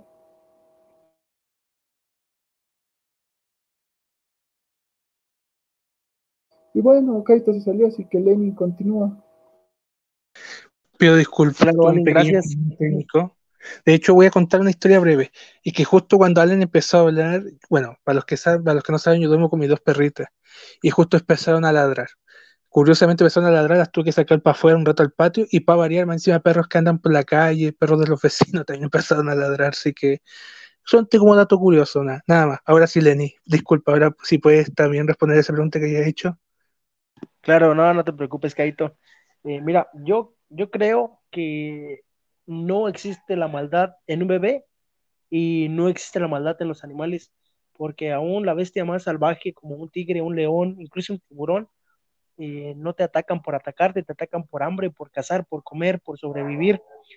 Entonces yo creo que lo hacen, eh, perdón, yo creo que lo hacen por en cierta parte burlarse de, de nosotros y pues de tomar formas pues puras. Eh, como dato personal, eh, yo tengo una experiencia un tanto extraña y va ligada a la pregunta anterior de cómo sabes que, que, está ocurriendo algo fuera de, lo normal, ¿no? Mira, yo trabajaba en una tienda eh, muy famosa de, de, aquí de México de, esas de las que prácticamente hay en cada esquina. Yo creo que, que Fer va a saber de qué hablo. Y salía a las 3 de la mañana, a veces inventé que salía a las 3 de la mañana, a veces por terminar inventario o cosas por el estilo. Y un día que salí, bueno, una madrugada que salí a las 3 de la mañana, pues estaba conduciendo mi motocicleta ya cerca de llegar a mi comunidad y, me, y se me apareció un puerquito pero era un puerco curioso, era un puerquito de esos de los que pues no se, no se comen, de esos de los que uno usa como mascota, era un, era un puerquito pequeño y se me atravesó y frené de... Pues, ¿Cerdito en miniaturas dices tú? No, no, no, no, si e, sí es un cerdito que existe, yo, yo lo he visto que usan como un cerdito muy pequeño, que es como mascota, de hecho, había un, un cerdo de esos que bailaba por ahí en Facebook, me tocó, es un cerdito pequeño, pues. Pero aquí como dato curioso, aquí en mi comunidad no existe ese tipo de puerco, ese, ese puerco, el puerco que aquí hay es prácticamente pues para comer, y, lo, que aún es más curioso es de que este puerquito, eh, cuando, aún cuando vio que frené de repente y que la moto se derrapó, no me caí, pero derrapó la moto, eh, el puerquito ni se inmutó, siguió caminando como si nada y pues yo me quedé ahí parado viendo cómo atravesaba la carretera este puerco. Eh, no se asustó ni nada y, otra cosa que pues no está nada normal es de que un perro, una ardilla, un, puerco que se te atraviesa en la carretera, pues apenas si se da cuenta que está en riesgo, pues corre. Y este no, este no, no se inmutó nada. Entonces, eh, tiempo después, eh, estaba viendo un programa aquí en México, eh, de también así paranormal, y estaba diciendo que existe un demonio que toma la forma de un puerco. Entonces yo dije, carajo, entonces, ¿qué, ¿qué ocurrió? ¿Fue un demonio? Es que no está nada normal, pues. Es interesante, bastante interesante, porque claro, como dices tú, el reflejo del animal, sea que sea gato, perro, conejo, el animal que esté cruzando por, por donde estén los autos, por la carretera sobre todo, el instinto del animal es correr. Que, que llegue o no al lugar que tienen que llegar, el objetivo es que no los atropellen y que este animal no se mutuara, como dices tú, bastante interesante bueno, ya para seguir con, ya con lo, último, que es lo más importante, lo principal, que también tiene relación con todo esto, es con el tema de las posesiones demoníacas o posesiones de, espíritus a personas. Tengo una duda, porque a mí me ha dejado, bueno, el cine más que nada, me ha dejado bastante intrigado porque son contados los casos de, hombres eh, con posiciones, bueno, prácticamente el, caso más... Eh, que, vimos una vez fue el de un tipo que, mira, no recuerdo el nombre del caso, pero lo eligió Iván. Ahí yo creo que Allen o Fer podrían hacer memoria si se acuerdan, pero la cosa es que el tipo prácticamente terminó matando a su familia por una supuesta posición. Ya, ¿a qué voy con esto? ¿Por qué son tan pocos los casos de hombres y siempre son a mujeres y a niños? Quiero que me gustaría una explicación. ¿Y por qué siempre el demonio, cuando se quiere manifestar en una casa, se deshace primero del animal también. ¿Por qué meta las mascotas de nuevo? Porque es, curioso, porque yo he visto películas, por ejemplo, porque uno ve películas, ve historias, y el ente siempre se intenta deshacer del animal primero y después le da con los, con los niños y después con los adultos, sobre todo con la mujer. ¿Por qué, el ente se, se podríamos decirlo en, en otras palabras, por qué se ensaña con la mujer o con, el, o con los niños? Y también con el animal. No sé si puede, por ejemplo, Alejandra empezar. Generalmente porque son las personas más débiles, ¿no? Son los entes que, eh, o los entes cuando son, quieren atacar, pues van por las personas que son más susceptibles a, a, sufrir las consecuencias. Entonces atacan por el, por donde la cuerda esté más, delgada, ¿no? Entonces, tú sabes que cuando hay un, demonio, pues quiere destruir, quiere destruir a como de lugar lo, lo que haya a su paso. Entonces, el niño lo puede ver, el animal lo puede ver y pues eso lo hace más susceptible y vulnerable y entonces entran a atacar por donde eh, más puedan porque lo que quieren hacer es daño finalmente. Entonces, por donde puedan meterse a dañarlo más rápido, ahí está. Wow, interesante, pero sabes que yo pregunté a una persona que igual sabe del tema, que ahí vamos a ver si puede entrar un día de esto también para hablar de este asunto, que quizás haga una segunda parte, porque igual yo creo que hay mucho hilo que tocar ahí sobre este tema, sobre todo el de las posiciones. Mira, una pregunta para ti Alejandra también, y ahí seguimos con Feria de más chicos, eh, pero, pero dicen que atacan a los perros y a los niños básicamente porque como que algo tienen ellos como hacer seres puros, tan como protegidos por Dios, como que una explicación así me dio. Que al deshacerse, la conexión más fuerte que tienen con Dios la persona, obviamente para ellos es más fácil atacar a los demás después. ¿Qué piensas de eso? Claro, porque ellos, el nivel de, inocencia que tienen, pues evidentemente tienen como una conexión eh, directa, digámoslo así con el, ser supremo, nuestro Padre Celestial. Entonces, eh, una entidad maligna quiere venir a destruir todo lo que esté en contra y lo que vaya en contra de él. Entonces, coge a los más débiles, independientemente que ellos sean niños y tengan la susceptibilidad más, más, eh, más abierta, más pura, pues eso mismo, eso mismo, esa, eso que puede ser su, su ventaja para poderlos ver y, identificar viene a ser su, su, falencia en el momento del ataque, porque pues son almas puras y ellos quieren arrasar con todo lo, lo que pueda ser bueno para ellos. Entonces, ahí está el ataque. Por eso es que van a donde, a donde primero puedan entrar y después se meten con los, con los que más o menos los puedan enfrentar o, los, o les den más pelea. Pero ellos van arrasando con lo que, con lo que hay, lo que les queda les queda más fácil. Claro, entiendo, interesante. Pero igual me parece curioso porque no sé de qué forma un niño o un, un gato o un perro puede enfrentar a un demonio. Para tu ejemplo, no, no, no, como que no lo entiendo. Es que no pueden, por eso mismo, como no pueden porque no tienen como todas las herramientas espirituales, pues están como más vulnerables a que esto suceda, no lo pueden hacer, o sea, no lo pueden hacer. Un niño, ¿cómo puede enfrentar un demonio? No, no puede. Un animal que es tan indefenso, ¿cómo lo puede? Los pueden ver, pero enfrentarlos no. Mientras que uno de adulto, digamos que se está preparado, eh, uno va donde, un, si es una cosa muy, muy densa, va donde un exorcisma y un exorcista y uno lo enfrenta y hay otras personas alrededor, pero un niño es tan inocente que no puede. Entonces, muchas veces cuando las personas están en ese punto tan débil, incluso las mismas personas adultas a veces también cuando están en ese estado tan débil, tan débil, tan débil que no pueden ni siquiera enfrentarlos con la misma energía, porque cuando hay una cosa, eh, lo que hablábamos ahorita, cuando tú le das fuerza a algo, asimismo estás evitando, eh, mm, ellos están debilitando tu, tu misma energía, pero estás evitando muchas cosas. Pero cuando ya te han debilitado tanto que no tienen la energía para enfrentarlos, pues ahí está el punto débil, ahí está el punto, ellos no pueden enfrentarlos, no pueden. Entonces absorben la poca energía que les queden y el espíritu se hace más fuerte y pues obviamente eh, los niños, los animales, ¿no? Bien, gracias Alejandra. Bueno, la pregunta también es para ti. Eh, ¿Por qué crees que siempre el, demonio intenta poseer a la, mujer o a los niños? Eh, digo, ahí creo que esta Ale lo, dijo muy bien. Eh, siempre te vas por el alma más pura o la menos, porque entre más malicia tengas, más, o, más armas tienes también para, para luchar, ¿no?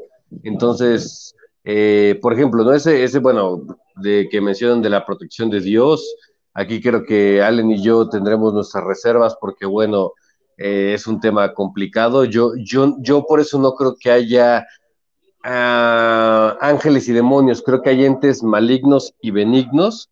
Eh, yo tengo un concepto de Dios. A ver, yo les acabo de decir que somos el videojuego de un extraterrestre, por lo cual para nosotros no existe un Dios, según mis creencias. Entonces, yo creo que más bien eso, sino es un, es un, es energía simplemente que, que va de un lado a otro eh, puede ser benigno o maligno, es como, por ejemplo, vamos a poner un narco, ¿no? Si toda su vida vivió con violencia, con estrés, como no, de que en cualquier momento van a matar a alguien de tu familia, un rival va a hacer alguna, va a hacer algo, te van a agarrar, pues obviamente tu energía es negativa, es totalmente dolor, tristeza, estrés. Entonces, eso podríamos verlo como un demonio, ese ente que está fastidiando, que quiere afectar. Eso es como yo lo veo. Y los ángeles, entre comillas, serían simplemente, no, te vienen a ayudar, sino, son simplemente eh, almas, almas o energía que no fue mala, pero simplemente eh, no supo que se murió o, se quedó aquí por alguna razón. Pero a mí el tema de un Dios todopoderoso que nos está viendo, pues definitivamente eh, se me hace hasta risible. Eh, por muchas razones, ¿no? Digo, ahí cada quien tendrá su opinión, pero ahí sí creo que, que inclusive existiendo un Dios, mm, cuando muchos somos un experimento de ver en cuánto tiempo nos matamos, pero que esté, ¡ah, que esté apoyándonos, que esté viéndonos este, desde, eh, desde un pedestal o desde el cielo, no, se me hace algo creíble. Por eso yo me mucho más a, que, tengan una protección, simplemente eh, son mucho más susceptibles, obviamente, porque eh, son almas más puras, porque están mucho menos maleadas por el mundo. Igual que los animales. Los animales no saben qué pasa, ellos nada más quieren comer, tener un hogar. entonces, digo, o sea, ven la entidad y de hecho es la protección, tío. Yo ahorita adoptamos una perrita hace poquito y hasta nuestras perras pasadas, bueno, a las que ya tenían más tiempo se les avienta. Yo siento que es algo así con los animales, ¿no? Imagínate, pues tú tienes tu, perrito, te quiere, está agradecido contigo, eh, todo le das de comer, ve un ente y lo primero que hace es ladrar porque, pues, aléjate, vas a lastimar a mi humano. Entonces, sí, y por eso son, son, son los primeros, son los primeros que captan y le dan la importancia. Como, de, como decíamos, por muchas razones, eh, ya entre más vas creciendo, de verdad es que eh, esta vida creo que sí es de hecha para ser esclavos y ser ratones y robots.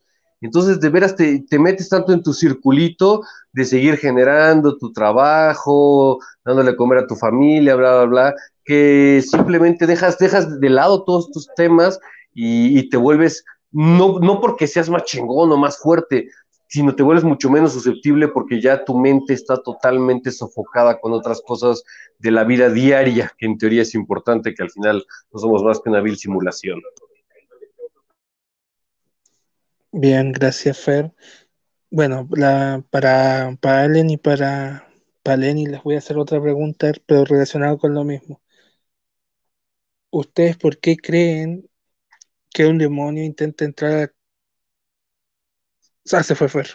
Pensé que sería uno de los chicos que le está haciendo la pregunta. Eh, ¿Por qué creen que un, demonio se, prácticamente eh, busca la forma de meterse en el cuerpo de una persona? ¿Qué consigue? ¿Cuál es el fin? Bueno, de la manera que ustedes lo ven. Lenny y después Allen.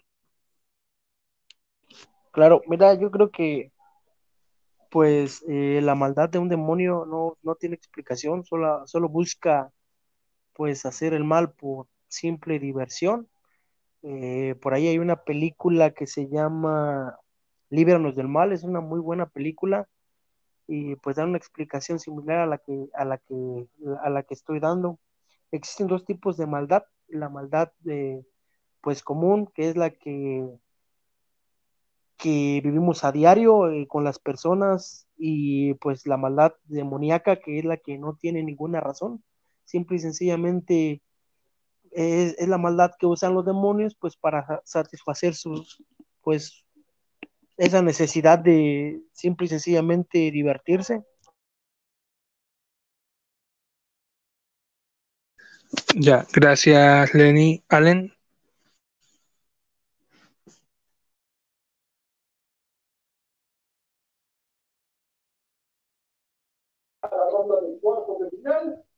en donde ya están instalados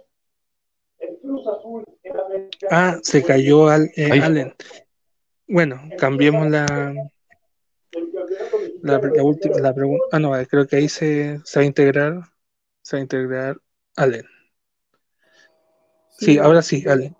Pido disculpas si sufrí una falla de internet, ¿no? Típico internet tercermundista. Uh, ¿Por qué siempre que de posiciones tiene que ser un demonio? Eso nunca me ha llegado a a, cuadrar, ¿no? Porque si recordamos el caso, por ejemplo, de la famosísima en la que se basó la película de Emily, de Emily Rose, uh, este, al final la chica murió por negligencia de los cristianos, porque no le dieron comida ni agua, porque uh, fácilmente puedes meterlo al manicomio y listo, eh, podían amarrarle y listo, pero no, no murió porque, oh, el demonio al final ganó, no, murió porque al final no, por miedo no, no le dieron esto, no le dieron agua Y eso sobre que los demonios atacan primero a los animales y luego a los niños es un poco más de películas, ¿no? Por ejemplo, porque eh, si vamos, remontamos, por ejemplo, el caso de este güey que mató a toda su familia y luego llamó a los diciendo, es que me poseyó un demonio, no sé qué pasó, los disparé y punto, ¿no? Y lo curioso es que nadie escuchó nada. Y es como que, ¿por qué, no? Es como dije, un poco más de películas. Y la verdad, no, este no, yo no creo. Siempre, si notas, siempre hay algo, algo que no cuadra, ¿no? Y como dijo Fer, o sea, él y yo no creemos que, o sea, si hay un Dios, no es de todo el bueno, ¿no? Incluso creo que nosotros alimentamos ese Dios. Ah, pero así, o sea, sobre las posesiones, siempre dicen que es un demonio, pero nunca he escuchado la cuestión sobre, eh, sobre que sea un ángel, ¿no? Y eso es raro, la verdad. Porque siempre los demonios tienen que ser los malos, cuando no es así del todo, ¿no? Pero bueno. Bien, gracias, Allen. Interesante el punto de cada uno, cómo eh, trataron las cosas. Debo ser sincero, a mí estos temas a la vez me gustan, pero también me, me producen una cosa bastante peculiar. No sé, si- díganlo como quieran, sugestión o no, pero me dan una especie de escalofrío. No sé si me entiendan a lo que voy, pero bueno. La cosa es, para hacer una última pregunta a cualquiera de ustedes que quiera responderla primero y si los demás quieren seguir, bien, si no, no, no hay problema. Para finalizar ya este podcast en el día de hoy, la pregunta es básica. ¿Por eh, básicamente el demonio? ¿Es nece- ¿Será realmente un demonio lo que lo está poseyendo a la persona? Pues puede que exista la posibilidad de que sea otra cosa, un fantasma, alguien que se quiera, no sé, despedir, que necesariamente, porque a veces siempre lo, lo tiran algo negativo. Yo creo que, no sé si Alejandra puede empezar.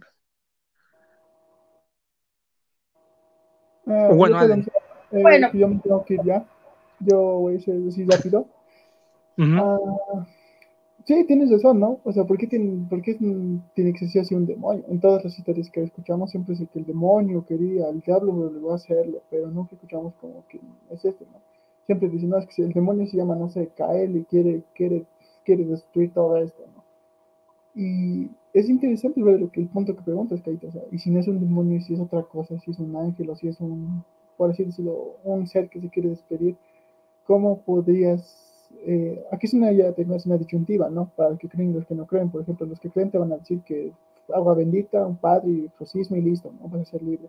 Los que no creen te van a decir, no, simplemente puede que esté sufriendo esquizofrenia o algo cosa y llevarlo al hospital mental. Pero es que en ambos casos la persona que está siendo afectada es el este, ¿no? El recipiente, por así decirlo, y en ambos casos pierde. No hay un buen final en, ambos casos. Y es raro, interesante, como dices, pero aquí llegas a un punto, ¿qué, qué puedo hacer? No? Si creo o no creo, ya es como que, ¿qué hago en estos casos? Yo, como no creo, creo que la metería fácilmente o meter al, al manicomio y listo, ¿no? Porque es lo más optable y lo más saludable, porque usualmente cuando se trata del cristianismo siempre no le dejan comer o esas cosas y puede pasar algo similar, ¿no? No quiero que se muera por una negligencia, la verdad. Y solo, o sea, con esto me despido, chicos. Yo tengo que irme. Lo siento por no seguir continuando, pero no, eso es lo que queda, ¿no? Bien, gracias, Allen. Lenny, ¿vas a decir algo? No, solamente eh, eh. Bien, gracias. Ahora sí, para, para Alejandra y para Fer, una última pregunta. Bueno, lo mismo y también eh, una pregunta a cualquiera de ustedes dos. O si Lenny también quiere responderla, tiene todo el derecho de hacerlo. Si quieren, ¿qué, factor tiene el, el lugar, la casa o en donde se hace la posición demoníaca en la persona? ¿Qué factor tiene el lugar? Alejandra. Bueno, el factor realmente tiene, la relevancia que tiene es que se puede presentar con mayor o menor intensidad y puede influir en muchas maneras. Si estás, eh, como decía nuestro compañero que se retiró eh, en un sitio donde hay muchas energías acumuladas, pues eh, que cerca de un cementerio, imagínate cuántas, cuántas energías negativas puedes tener.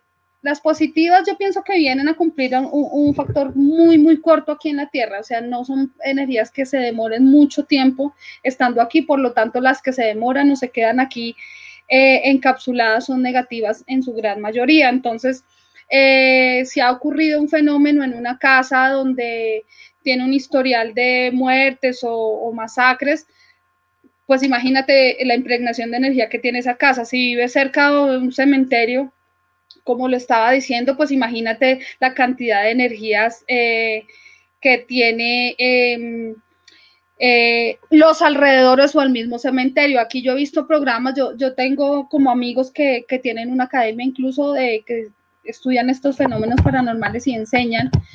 Y, un, y una vez fueron a hacer una investigación en un eh, cementerio de carros, donde llevan los carros tuvieron algún accidente y se quedan como chatarra y van y los botan allá. Tuvieras visto, o ustedes hubieran visto la cantidad de fenómenos y se escuchaban las se escuchaban voces de gente que pedía auxilio, o sea, quedó esa energía en un sitio en donde uno diría, pero son chatarras, eso qué va a quedar ahí, qué va a haber ahí.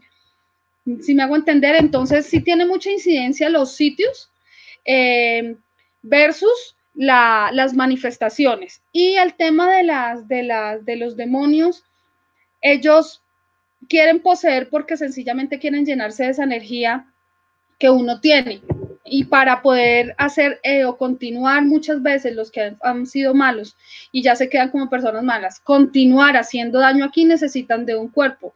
Otras porque eh, con brujería o cosas le han enviado ese espíritu o más espíritus, porque en los exorcismos han encontrado muchas veces 5, 10, 20 espíritus dentro de una sola persona. Eso, es impresionante. Lo digo porque yo tengo dos amigos que son sacerdotes exorcistas consagrados en el exorcismo que tuvieron que pedir permiso en el Vaticano para ser exorcistas y tengo toda la historia de por qué ellos se hicieron exorcistas. Entonces, digamos que la maldad o, o ese espíritu maligno, demoníaco, eh, necesita de un cuerpo para seguir haciendo sus maldades. Y obviamente los lugares, claro que tienen mucha incidencia, eh, hay que hacer una investigación alrededor de, para ver por qué ese sitio o por qué hay personas que se arrastran, los espíritus o las entidades así se cambian de casa, se van para un apartamento, está la entidad ahí. Entonces, sí tiene que ver mucho, los sitios tienen que ver mucho con eso. Bien, gracias Alejandra. Fer. Sí. La misma pregunta para ti. ¿Qué, factor, ¿Qué factor crees que tenga el lugar al momento de que haya una posición demoníaca?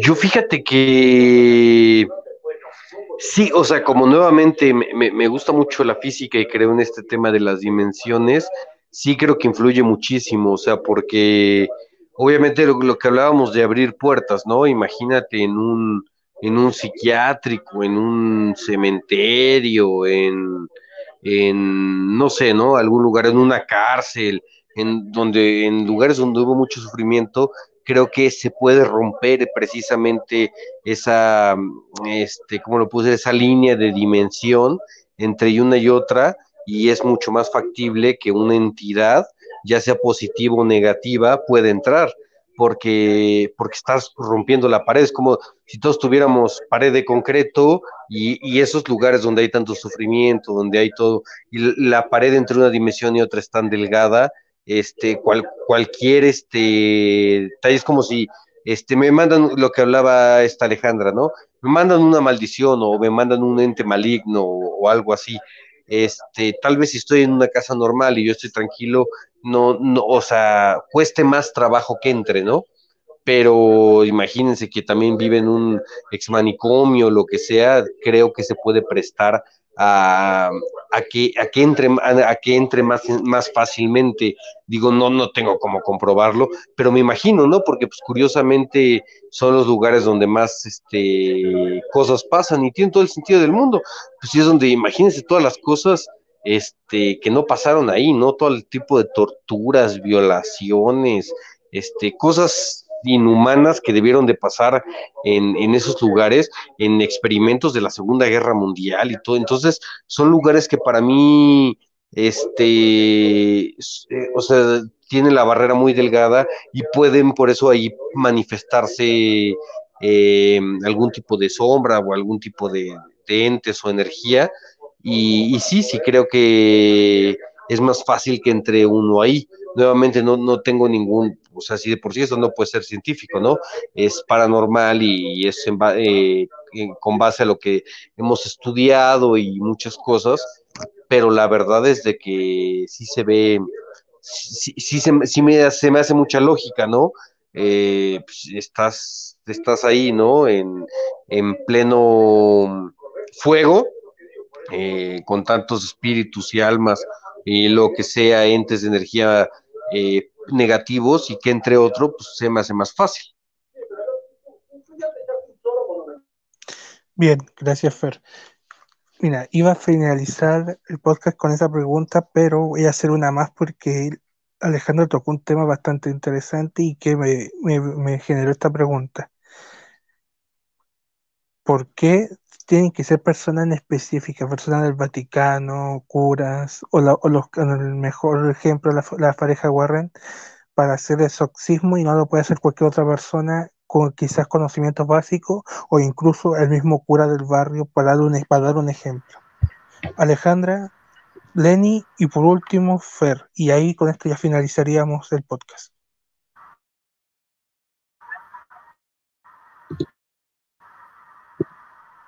Alejandra, sí, sí. No, un cura del barrio Caíto no sucede. Eh, el, demonio, eh, Satanás, Lucifer o Belcebú, bueno, como se llame, digamos que lo estamos o, religiosamente hablando, no necesariamente me refiero a la religión católica, pues yo soy católica. Eh, entonces hablo de acuerdo a, mi religión, pero no hablando específicamente tampoco de la religión católica, porque los evangélicos y bueno, otras, otras religiones ven dos partes eh, como que digamos que se manejan, que son lo positivo y lo negativo. ¿Sí me hago entender? Entonces, dentro de lo positivo nosotros hablamos de Dios. Y lo que le hace contraposición a ese Dios es lo negativo. Y lo negativo está relacionado, eh, evidentemente, pues con el diablo y Satanás y bueno, todos estos nombres que recibe eh, el maligno. Resulta que en la Biblia eh, hay muchos apartes en donde incluso en el bautizo, cuando una persona se bautiza, le dicen, y eso está en la Biblia, eso no es para nadie un secreto, renuncias a Satanás y sus fuerzas negativas y ta, ta, ta. Entonces ahí es donde como que en la Biblia hace mención a que hay algo negativo, a que hay algo eh, cuyo poder da maldad y todas esas cosas. Entonces uno recurre a la religión como para contrarrestar ese poder negativo que hay. No todos los curas tienen ese poder. El exorcista debe estudiar para ser exorcista. Entonces hay, y hay curas que muchas veces la Iglesia Católica lo, desconoce, pero el Vaticano lo reconoce. Incluso el Papa eh, Francisco reconoce que se deben hacer grupos de exorcistas para que contrarresten todos esos fenómenos que se han venido incrementando a lo largo del tiempo. Entonces tienen que ir y estudiar como exorcistas, prepararse y venirse. Entonces muchos, muchos católicos o muchos curas dicen, no, eso no, como en todo, pero hay muchos que dicen, sí, sí existe. Entonces un cura que no esté preparado para esto no puede hacer un, un exorcismo. Muchas veces las personas poseídas en un exorcismo no quedan eh, liberadas por completo y tienen que hacerles muchísimos. El exorcismo tampoco es que yo sospecho que yo estoy poseída, me voy donde el cura y el cura me va a hacer un exorcismo. No, los curas especialistas en esto tienen que hacer una serie de estudios que duran mucho tiempo, estudios médicos.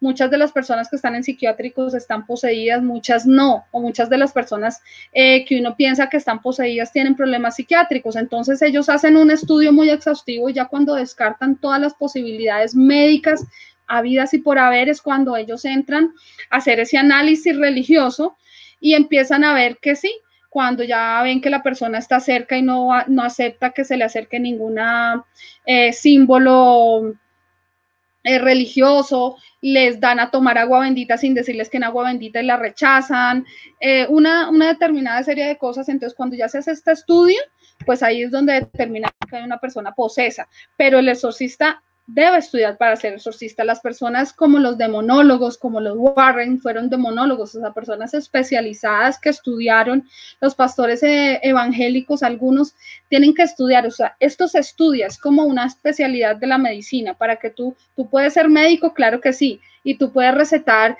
algo para el dolor de estómago, pero si la cosa se vuelve más seria, tienes que ir donde un gastroenterólogo, eso es inevitable, pasa lo mismo con, con esto son personas que son especializadas.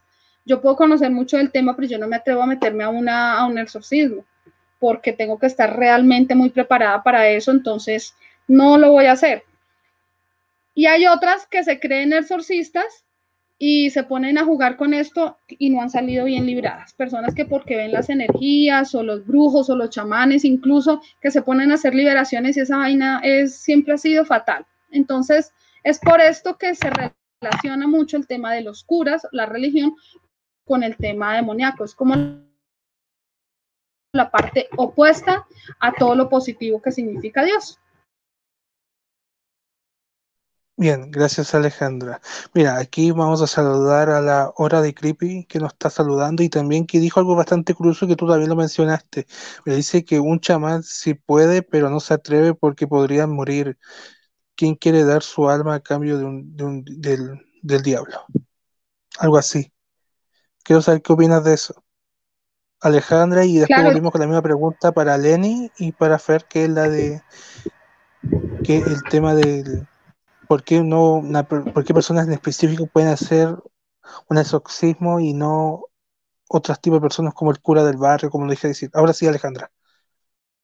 Claro, es que lo, que pasa es que los chamanes, los chamanes tienen, los chamanes tienen cierto conocimiento pero un chamán nunca va a estudiar para ser exorcista, jamás, jamás, pero sí saben que hay algo malo que les puede hacer daño, porque ellos no pueden manejar eso. Entonces, obviamente, ellos no llegan al punto. Hay unos que dicen que sí, hay muchos que son charlatanes, ay, venga, yo le hago el riego el baño, y por eso digo que eso es tan nocivo. Es, toca ir donde un especialista, es muy nocivo, porque hay muchos que se atreven a hacerlo, pero es más para timar, no porque realmente tengan el conocimiento. Donde un chamán, eh, sabiendo que existe una entidad negativa que puede hacer daño, él no se va a, llevar esa entidad para su casa, liberar a uno y quedárselo él, porque después cómo se lo va a quitar de encima. Entonces ellos no se atreven es por eso. Para hacer un exorcismo la persona tiene que ser especializada, o sea, de ahí no hay, no hay otra opción, mejor dicho, ya sea un demonólogo que realmente haya estudiado durante tantos años el tema de cómo manejar las entidades y se atreva a hacerlo y las pueda enfrentar y, mejor dicho, tenga la coraza para enfrentarlos, listo. Y en su defecto son los exorcistas los que se encargan de hacer todo ese estudio y, enfrentarse al demonio. Claro. Interesante, interesante. Igual interesante como lo que dijo aquí la hora de Creepy, porque igual, por eso la quise, te quise hacer esa pregunta, porque prácticamente decía que el chamán podría hacerlo, pero normalmente no suelen atreverse porque por lo que tú dices, básicamente, Alejandra. Podrían salir muy mal parados. Sí, total, total. Ellos no tienen, llegan a un punto de, de conocimiento, digámoslo así, pero no, esto es otro nivel. O sea, tú sabes lo que es sacarle eh, seis demonios a una persona, ocho demonios a una persona, eso no es que ya los liberó en una sola salida y esto quedamos aquí todos felices, no, es un proceso que puede llegar a durar años, años, años, años. El exorcismo de Emily Rose, que fue la película esta tan nombrada, eh, ahí mismo eh, a la chica le preguntan cuántos demonios tiene, además porque el, el exorcista siempre pregunta con quién, quién es usted, hábleme, para poder, digamos que no es lo mismo decir, oiga, el señor de allá, a oiga, Jorge, quítese de ahí, si me hago entender, cuando le dicen a una persona qué espíritu tiene adentro, qué demonio tiene adentro, es para atacarlo por su nombre de una vez. Y Emily Rose nombra como seis, y al final dice el mismo Judas, o sea, todos los malos del planeta los tenía esta niña metidos ahí. Entonces, eso no es tan fácil de liberar, es una liberación que se demora muchísimo y puede incluso hasta matar a las personas. Y una cosa muy importante cerrando este tema que yo quiero apuntar es que en esa misma película nombran algo muy, muy, muy cierto y es que em, decían por qué las personas eh, están poseídas aparte de que les envían espíritus y todo eso y por qué esas cosas negativas existen y existen precisamente para mostrar que hay otro lado positivo y que con ese lado positivo puedes conseguir muchas cosas. Porque a ella le pregunta a la Virgen cuando se le aparece a Emily Rose, que es una historia que sabemos que es basada en la vida real, le dice, ¿por qué permites que me pase esto? Y la Virgen dice, porque necesito que la gente crea. Entonces, y crea en lo positivo, me refiero, en Dios, en la Virgen, en Buda, en algo, él no importa lo que crean, no importa pero en algo positivo que puede contrarrestar lo negativo. Entonces, por eso es que estas cosas pasan y existen, ¿ves? Para que la gente crea que hay algo positivo que es mucho más poderoso que lo negativo. Bien, gracias Alejandra. Ahora para ti, Lenny, y por último, Fer, eh, la pregunta que le he hecho a Alejandra, ¿por qué solamente personas bastante puntuales pueden hacer exorcismo y no el padre que vive en la vuelta de la esquina, el que, el que hace las misas del día domingo, por dar un ejemplo. Lenny. Mm, claro, eh, mira, a diferencia de Alejandra, eh, que está en la religión católica, yo soy cristiano. Claro que yo respeto e incluso yo creo lo que está diciendo Alejandra. En el caso de la religión cristiana, eh, es muy parecido a lo que dice Alejandra. Cualquiera que se prepare puede ser exorcista, pero que se prepare bien. Mira, en mi religión marca que para poder sacar un demonio ocupas estar en ayuno y en, oración muy constante para que tu espíritu esté fortalecido contra, contra el demonio.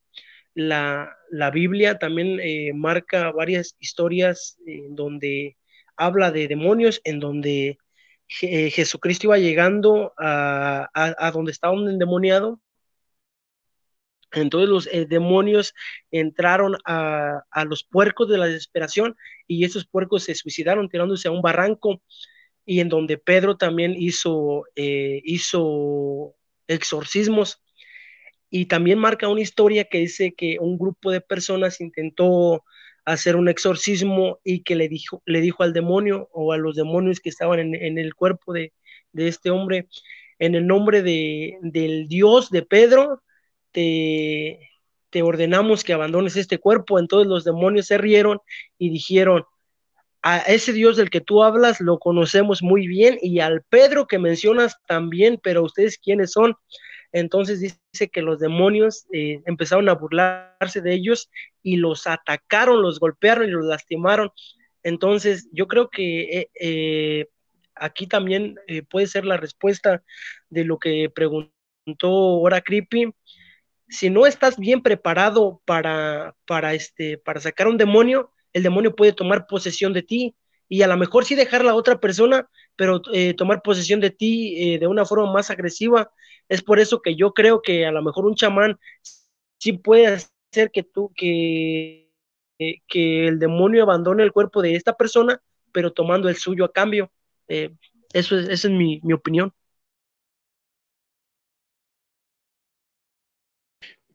Bien, eh, gracias Lenny por finalizar Fer. Y ya estaríamos finalizando el podcast con esa pregunta. Perfecto, mano, muchas gracias. Este, bueno, la verdad es de que yo aquí sí voy a, diferir completamente, voy a, a, verlo desde otra perspectiva, porque yo no, no, no soy ateo, eh, pero definitivamente tampoco soy de ninguna otra religión. Eh, digamos que estoy en, medio entre, entre, entre un racionalismo, este, no sé, no sé ni cómo mencionarlo, pero definitivamente no creo en ninguna religión ni nada de lo que dicen.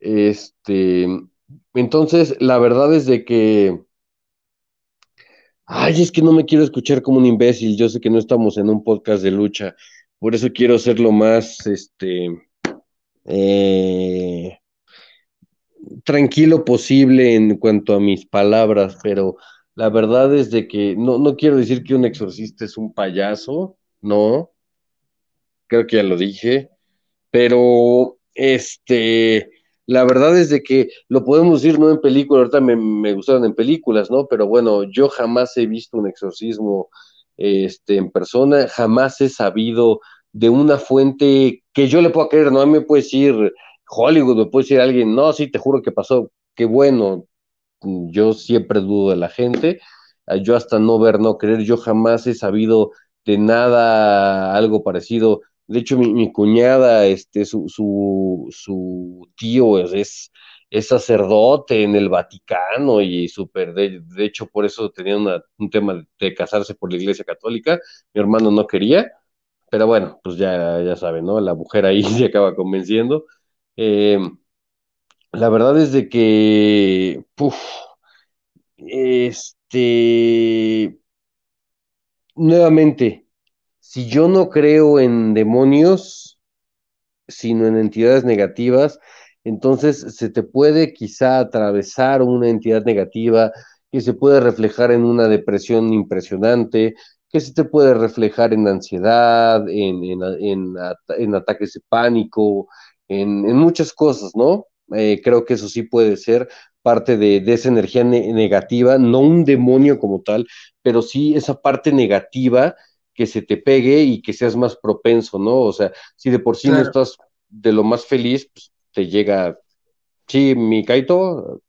Sí, no, mira, es que la, lo que te quiero preguntar básicamente, que igual es interesante lo que dices, pero, pero en ejemplo, ¿por qué tienen que recurrir específicamente, por ejemplo, a un, a un cura del Vaticano, a un exorcista, o en el caso de los Warren, pero ¿por qué no puede hacerlo? En tu punto de vista, ¿por qué no lo podría hacer, por ejemplo? Para darte un ejemplo nomás, el cura de la esquina o un chamán. Para, es que para mí sí lo podría hacer. El tema es de que, pues mira, es que como todo, tú cobras no por lo que haces, sino por lo que sabes. Es como un médico, ¿no? Tú vas a un doctor y ves sus tres diplomas, ¿no? Fue a las mejores universidades, ese chingó, tuvo su residencia y te cobra 1500 pesos por decirte, tómate estas pastillas para el estómago. No te está cobrando o, o, o, o no vas con él porque tú no puedes decir, güey, me está doliendo la panza, necesito una pastilla. Vas por el conocimiento y para que te dé la receta. Siento que algo así es con ellos, ¿no? O sea, eh, tú te, para todo te ganas un nombre. Es como, oye, si, si me están acusando de algo que puedo ir a la cárcel, quiero al mejor abogado. Tal vez, me, o sea, claro que me puede defender el de oficio, o me puede defender, como aquí mencionarías al, al, al cura de la esquina, pero pues yo creo, por eso digo, sin meterme en las creencias de nadie más, eh, yo no creo en esto en lo absoluto, pero sí te vas por las credenciales. O sea, si a mí, por ejemplo, ¿no? Si yo un día me viene necesidad de un exorcista por alguna razón, pues quiero al mejor. O sea, si mi hijo o mi hija, o no tengo hijos, ¿no? Pero digo, o sea, o mi hermano o alguien estuviera en, en una posesión, y ya me dijeron, oye, está una posesión, por supuesto que eh, mis ahorros y lo que sea por traer a alguien del Vaticano. ¿Por qué? Porque supongo que está más estudiado. Os digo, es como si tú vas a uno de los mejores hospitales de tu país, tú esperas que el doctor que te atienda sea muy bueno y, y que sea una garantía. Entonces, si traes un un cura del Vaticano o alguien que te diga, güey, yo llevo 20 años estu estudiando exorcismo, pues claro que lo voy a, a mi familiar, por supuesto que lo voy a preferir que un güey, un cura que, que pues no, no, no tiene nada ni idea de eso. O sea, eso creo que sí es 100% seguridad de tuya o del familiar. Eso, eso no es porque me preguntas, ¿no? ¿Por qué recurres? Porque tú crees que es el mejor punto final. En las luchas lo podemos ver, este, hace poquito tuvo Alberto del Río una entrevista con Hugo Sabinovich, que le dijo, que este Alberto del Río dijo, me estoy gastando una millonada en abogados, pero yo quería los mejores porque no me iba a arriesgar, aunque soy inocente, a, la cárcel por nada. Entonces, para mí eso lo hace, simplemente tienes más credenciales, es como os digo, yo llevo 20 años en algo, dices, ay, pues, al menos no debe ser tan pendejo, ¿no? Lleva 20 años haciéndolo, pero la verdad es de que yo no creo en eso, entonces este, mi opinión es bastante cruda al decir simplemente que, digo, se te pega una energía negativa y, y, tú con tu fuerza interior, que no deja de ser más que misma energía, nada más que positiva, tienes que sacarlo. Por eso siempre han dicho, la vida es para los fuertes, no para los débiles. Entonces, si te gana, te ganó. Y yo no creo en exorcistas ni nada de eso. Simplemente la negativa, llamémoslo demonio, que nuevamente yo no lo llamaría así, se te mete al cuerpo. La idea es que tú con tu energía negativa lo puedas vencer. Si no, es que no eras apto para vivir. Y punto final. Bien, gracias, Fer. De verdad, gracias. Interesante tu cómo ver las cosas, porque igual son distintos puntos y, y, esa es la gracia de los podcasts, prácticamente debatir, porque cada uno tiene una forma de ver distinta. Por ejemplo, eh, Hora de Clip, igual, por ejemplo, pensaba que el chamán puede hacer ese tipo de cosas, pero ahí Alejandro igual estuvo diciendo que, que puede, puede, pero las consecuencias podrían ser muy grandes. Fer lo ve más por el tema de las energías. Lenny también vio un poco el tema de cómo podría ser un chamán las cosas, interesante cada uno. No sé si quieren decir algo antes de finalizar la, las impresiones finales. Alejandra, Lenny o cualquiera. Eh, sí, a mí me gustaría tocar un punto eh, que eh, quería comentarlo y después se cambió completamente el tema, pero era en relación a que tú preguntaste algo como de por qué creen que los perros son susceptibles a, ver cosas extrañas. Y se me vino a la mente la mitología mexica, la, mitología mexica, perdón, en donde cuando morías existían seis tipos de reinos eh, y cada reino albergaba a, dependiendo a cómo moriste, si eras un guerrero, si morías ahogado, si morías siendo un niño, etcétera, etcétera, etcétera. Pero eh, a lo que quiero llegar es de que, para empezar, al momento de morir, eh, aparecías de alguna forma de la orilla de un río y de esa orilla del río estaba tu perro esperándote, ayudar, ayudándote a cruzar el río y más aparte, eh, eh, sea donde fuera tu alma de alguno de los seis lugares, eh, eran creo cuatro años los que tenían que transcurrir caminando y viajando por diferentes lugares, pero tu perro siempre te acompañaba hasta que tú llegabas a donde te correspondía pasar la eternidad. Entonces la, mitología mexica decía que los perros y otros animales eran guardianes que podían entrar fácilmente a voluntad en, este, en, la dimensión, por así decirlo, como, como estaba comentando Fer, de, de los muertos.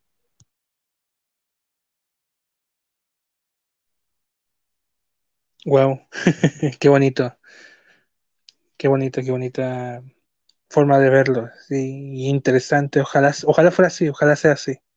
Me encantaría que mi perrita me acompañara. Bueno, eh, Alejandra, impresiones finales. Perdón, que mis dos perritas me acompañaran. Ahora sí, Alejandra.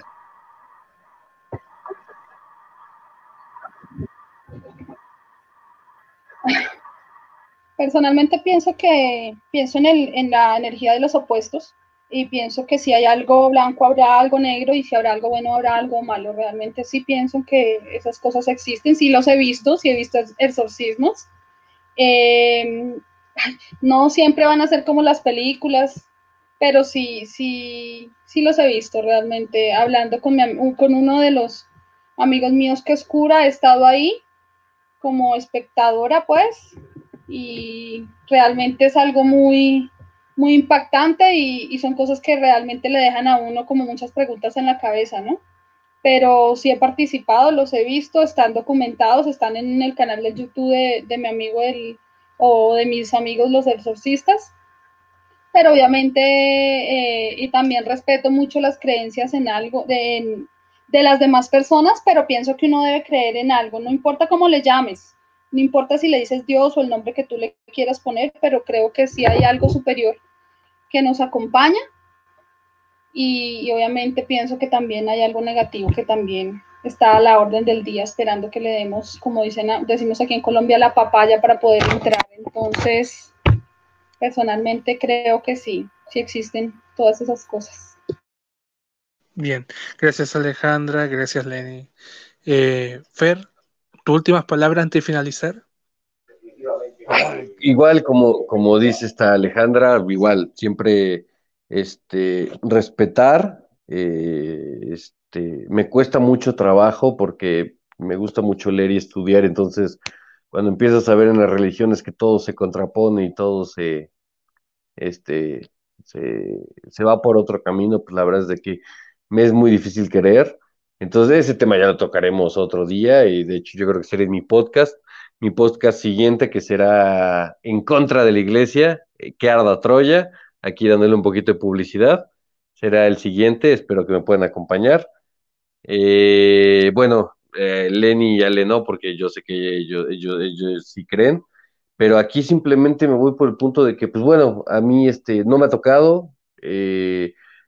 yo sí veo algo en YouTube, como el niño que vimos, ¿no? Que según que según se lo, lo jalaba, ¿no? Y después ya desmenuzando el video, pudimos ver que todo era físicamente posible haciendo un par de movimientos, entonces este, yo no creo que haya un, ser supremo cuidándonos, ni protegiéndonos, ni viéndonos. Eh, quizá viéndonos sí por experimento, por curiosidad, pero ni nos protege, ni está al pendiente, ni somos importantes, ni mucho menos. Este, y lo que podrá ser el diablo, el buen Lu, o eh, como lo quieran llamar, este, pues simplemente sería esa esa energía negativa que te llevará a su lado, o que te podrá llevar, yo sí creo que también esa energía negativa que podrán considerar como eh, del diablo, un demonio o algo, te puede llevar a ser algo horrible en un momento como un ataque psicótico, pero la verdad es de que creo que todo tiene una explicación, eh, no, no creo que haya un ser supremo como un tal Dios así creándonos y viendo cómo nos portamos, por supuesto que no, creo que es lo más alejado, cuando mucho serían Dios y el diablo haciendo una apuesta a ver quién consigue más almas, eso lo vería mucho, bueno, si es que fuera así, simplemente apostando, no creo que seamos tan importantes. Y nuevamente, este, me cuesta mucho, mucho, mucho creer en este tema. Sí creo que se puede meter una energía negativa, nuevamente, no como demonio. Y pues, este, nada más, eh, la verdad es que me cuesta no tirarle a la iglesia porque pues ha sido una, un ente creo que malvado durante los últimos 1500 años entonces, pues bueno, la verdad es de que... Ah, uf, poco que opinar. Este, ojalá nunca tenga nada que ver con eso, pero yo nunca, digo, me ha tocado de ver, o sea, sí en películas y que me dicen, ay, está basado en, está en una historia de la vida real. Ah, sí, igual que Alejandro Magno, yo conozco, me encanta la historia. Alejandro Magno y la película es una porquería, es una asquerosidad, entonces, y está totalmente errada. O sea, que, que, tomen una, un, algo que pasó eh, de, de, hechos reales, eh, no quiere decir que sea, que sea totalmente real. Tal vez desde, ay, sí, se me apareció una sombra, ¿no? Pero todo lo demás ya lo, ya lo, lo sacan de otras cosas o lo exageran de Hollywood, hasta le meten un romance o le, les pasan muchas cosas. Entonces, la verdad, yo aquí soy muy, muy escéptico. No, no, no puedo creer hasta no, no tener pruebas, ¿no? Es como Digo, en algún momento me decía, ¿por qué no crees en nada y todo? No es como en los santos. Yo como le voy, a rezar o voy a creer a que fue igual que yo, un ser humano igual que yo, que haya hecho algo importante, felicidades, qué bueno. Le puede rezar igual a Messi o Maradona, entonces la verdad es de que no, no, no le veo, no le veo por ningún motivo. Y pues este, estaría divertido, estaría divertido ver un exorcismo en vida real, si algún día tengo la oportunidad, sería algo a tachar en lista de de cosas bizarras de la vida. Me encantaría verlo, me encantaría, ojalá, porque si no, siempre creeré que no es más que charlatanería, la verdad. Sí, eh, Fer, yo creo que, cada quien habla de, cada quien habla conforme le ha tocado vivir. Yo, yo, yo eh, honestamente me gusta escucharte y me gusta mucho escuchar a Alejandra, porque yo creo que parte de lo bonito de la vida es que existan opiniones completamente diferentes. Imagínate qué aburrido sería que todos pensáramos lo mismo. Eh, eh, está interesante debatir y pues a mí sí me gustaría eh, por lo menos escuchar tu podcast y pues se nota que eres mexicano, la verdad, qué bárbaro. bueno, muchas gracias, mi estimado Ale. Y, y, sí, nada más para promocionar, es que arda Troya, mi, es un podcast de, de, picante totalmente, es tóxico, le tiramos con todo a, todo, a la iglesia, a los gays, feministas, la verdad somos muy, muy hirientes, es la idea, este, ahí vamos creciendo poco a poquito. Y el siguiente tema será, no sé si estamos entre, ya lo platicaré también con ahí Mikaito, el racismo y lo políticamente correcto hoy en día, o el ataque a la iglesia y la mayor empresa de la palabra con P, filia, de todo el mundo, que es la iglesia católica. Entonces, este, pues bueno, aquí nada más promocionando, ese era el siguiente tema, que arda Troya con Fernando V de la Casa del Villar. Gracias. Bien, bueno, ya con esa publicidad ya saben, pueden revisar el canal de Fer ahí, batiéndose en Kaito, ahí van a estar los canales hermanos, también va a estar el canal de Iván, que hay podcast los días jueves. Agradecer a las personas que han estado entrando, viendo, a la persona que lo está viendo ahora, ahora de Creepy que también estuvo comentando ahí. Agradecer a Alejandra, a Lenny, a alguien que se tuvo que desconectar, a Fer también, que también da su punto de vista. Vamos a empezar a tener un poquito más cuidado con algunas cosas así, en la manera que lo vamos a decir también, porque si algo que a mí en el podcast de terror no me gusta es crear polémica. Los de lucha sí es diferente porque ahí damos opiniones bastante, bastante humorísticas, hacemos bromas, de hecho Fer ha sido testigo de cómo se nos sale de repente jugar un poquito con el humor del racismo, sí, un humor un poquito más oscuro se podría decir, si no me equivoco Fer, o no.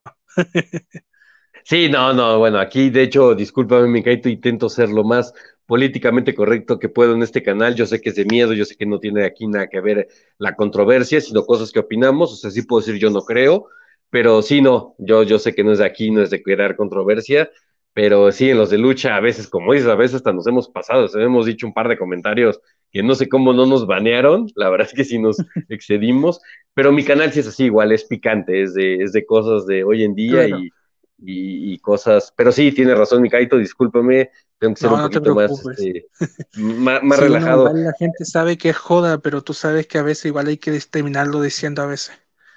Sí, claro, no, y que este canal es precisamente para hablar de cosas sobrenaturales, de miedo y todo, y no para crear polémica, sino, bueno, ahorita ya diría tantas cosas. Digo, ya, ya también estarán invitados, quien quiere estar, este, al siguiente podcast que grabaremos mañana o el martes, estoy en eso, pero pues sí, sí, otro, otro rollo, otra cosa totalmente. Claro, sí, de hecho al tema que, al, al bueno, video, podcast, bueno, ahí tenemos que ver lo que, vas, lo que vas a hacer tú, pero de hecho el tema, en el podcast que yo voy a estar tuyo, básicamente es de, si no me equivoco, es sobre racismo, parece. Bueno, ahí tenemos que ponernos de acuerdo con, con Fer, pero ahí ustedes saben, ahí pueden buscar el canal de Fer del Villar, ahí están en los canales hermanos, de hecho están los cuatro canales, también, también están los canales de Iván y los canales de los dos compañeros que no han podido estar. Agradecerte a ti Alejandra por estar con nosotros, como para llenarnos, igual llenándonos de sabiduría, porque señora que sabe mucho de los temas que hemos estado hablando últimamente.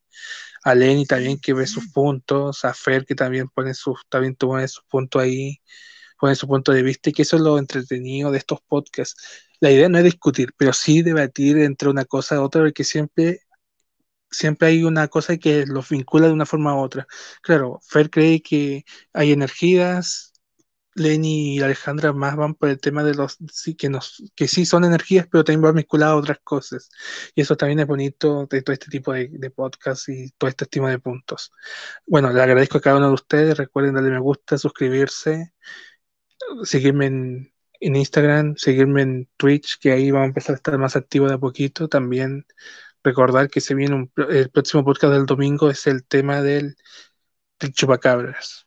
¿Por qué chupacabras? Las muertes, las consecuencias que han habido, el mar de sangre que ha, provocado esta supuesta criatura, y digo supuesta porque hay gente excéntrica, pero también hay gente que la ha visto y que ha tenido que han habido consecuencias negativas sobre ellas.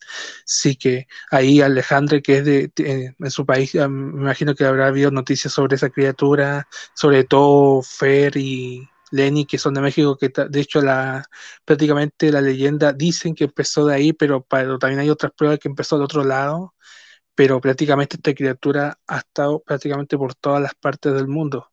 Al menos eso es lo que se dice. Alejandro, ¿ibas a decir algo pequeño? No, no, no, para nada.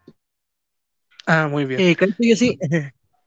Eh, Caito, eh, yo nada más. Sin spoiler. Sin spoiler. No, no, no, no, no, no, ninguna, ninguna. Eh, solamente mi comentario final, eh, agradecer a Alejandra. Eh, Ale, me gusta mucho escucharte, creo que sabes bastante y siempre es interesante. quiero que sepas que aunque mi conocimiento es un poquito diferente al tuyo, yo creo completamente en lo que tú eh, mencionaste.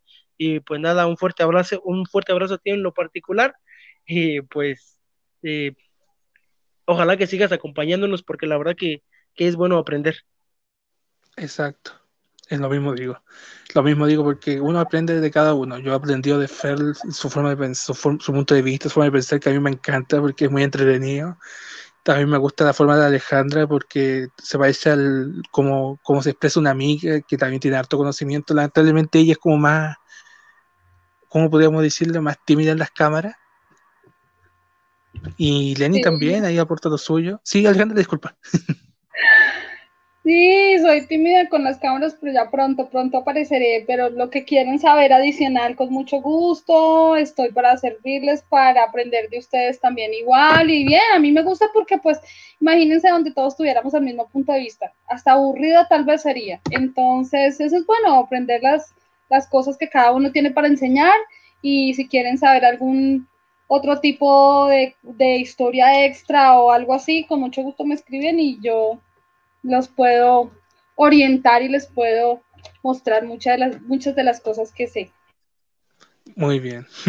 De hecho, de hecho, igual Kaito, perdón que te interrumpa, pero igual este, igual de despedida, yo también quise mi promo. Eh, igual gracias a Lenny, a, esta Alejandra que wow, wow, wow.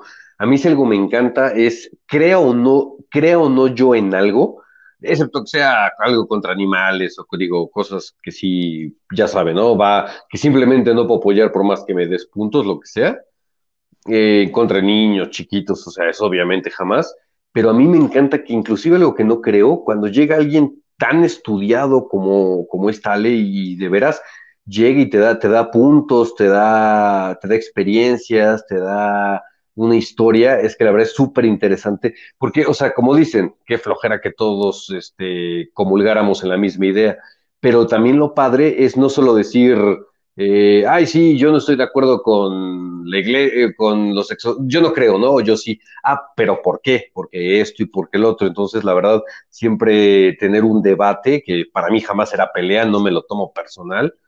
Eh, entonces, que tener un debate con alguien, la verdad, tan que, se ve que he estudiado e invertido en, tener un conocimiento mucho más amplio de, su tema, su postura y su ideología. Guau, eh, muchísimas felicidades, este, Ale. Muchas gracias, besos, besos para todos, los quiero mucho, mucho. Ya, gracias. Igual, bueno, agradecerle a la gente que ha estado viendo el, podcast. Nos vemos el próximo domingo con el tema de Chubacabra. Ojo, el tema de las posiciones lo vamos a, vamos a tener una segunda parte. Ya tenemos dos podcasts pendientes que tienen segunda parte. los extraterrestres o el fenómeno ovni y en las, las posiciones demoníacas que vamos a entrar más en tema y ahí Alejandra nos va a estar ilustrando un poco más sobre ese tema. Y con sobre el tema de Chupacabra, la tarea para cada uno de los compañeros es que investiguen casos sobre Chupacabra en, en sus países, en su comuna, en todos, porque vamos incluso a ver unos videos de unas cosas que han estado pasando, que pasaron anteriormente con Chupacabra acá en mi país que fueron bastante impactantes y que dejó una consecuencia bastante grave en una persona que hasta el día de hoy tiene trauma con esa criatura. Así que nos estaríamos viendo. Nos vemos chicos, cuídense. Gracias, lo mismo. Descansen y pasen rico. Qué buena semana. Igual, adiós. Gracias por a todos por vernos. Digo, escuchar.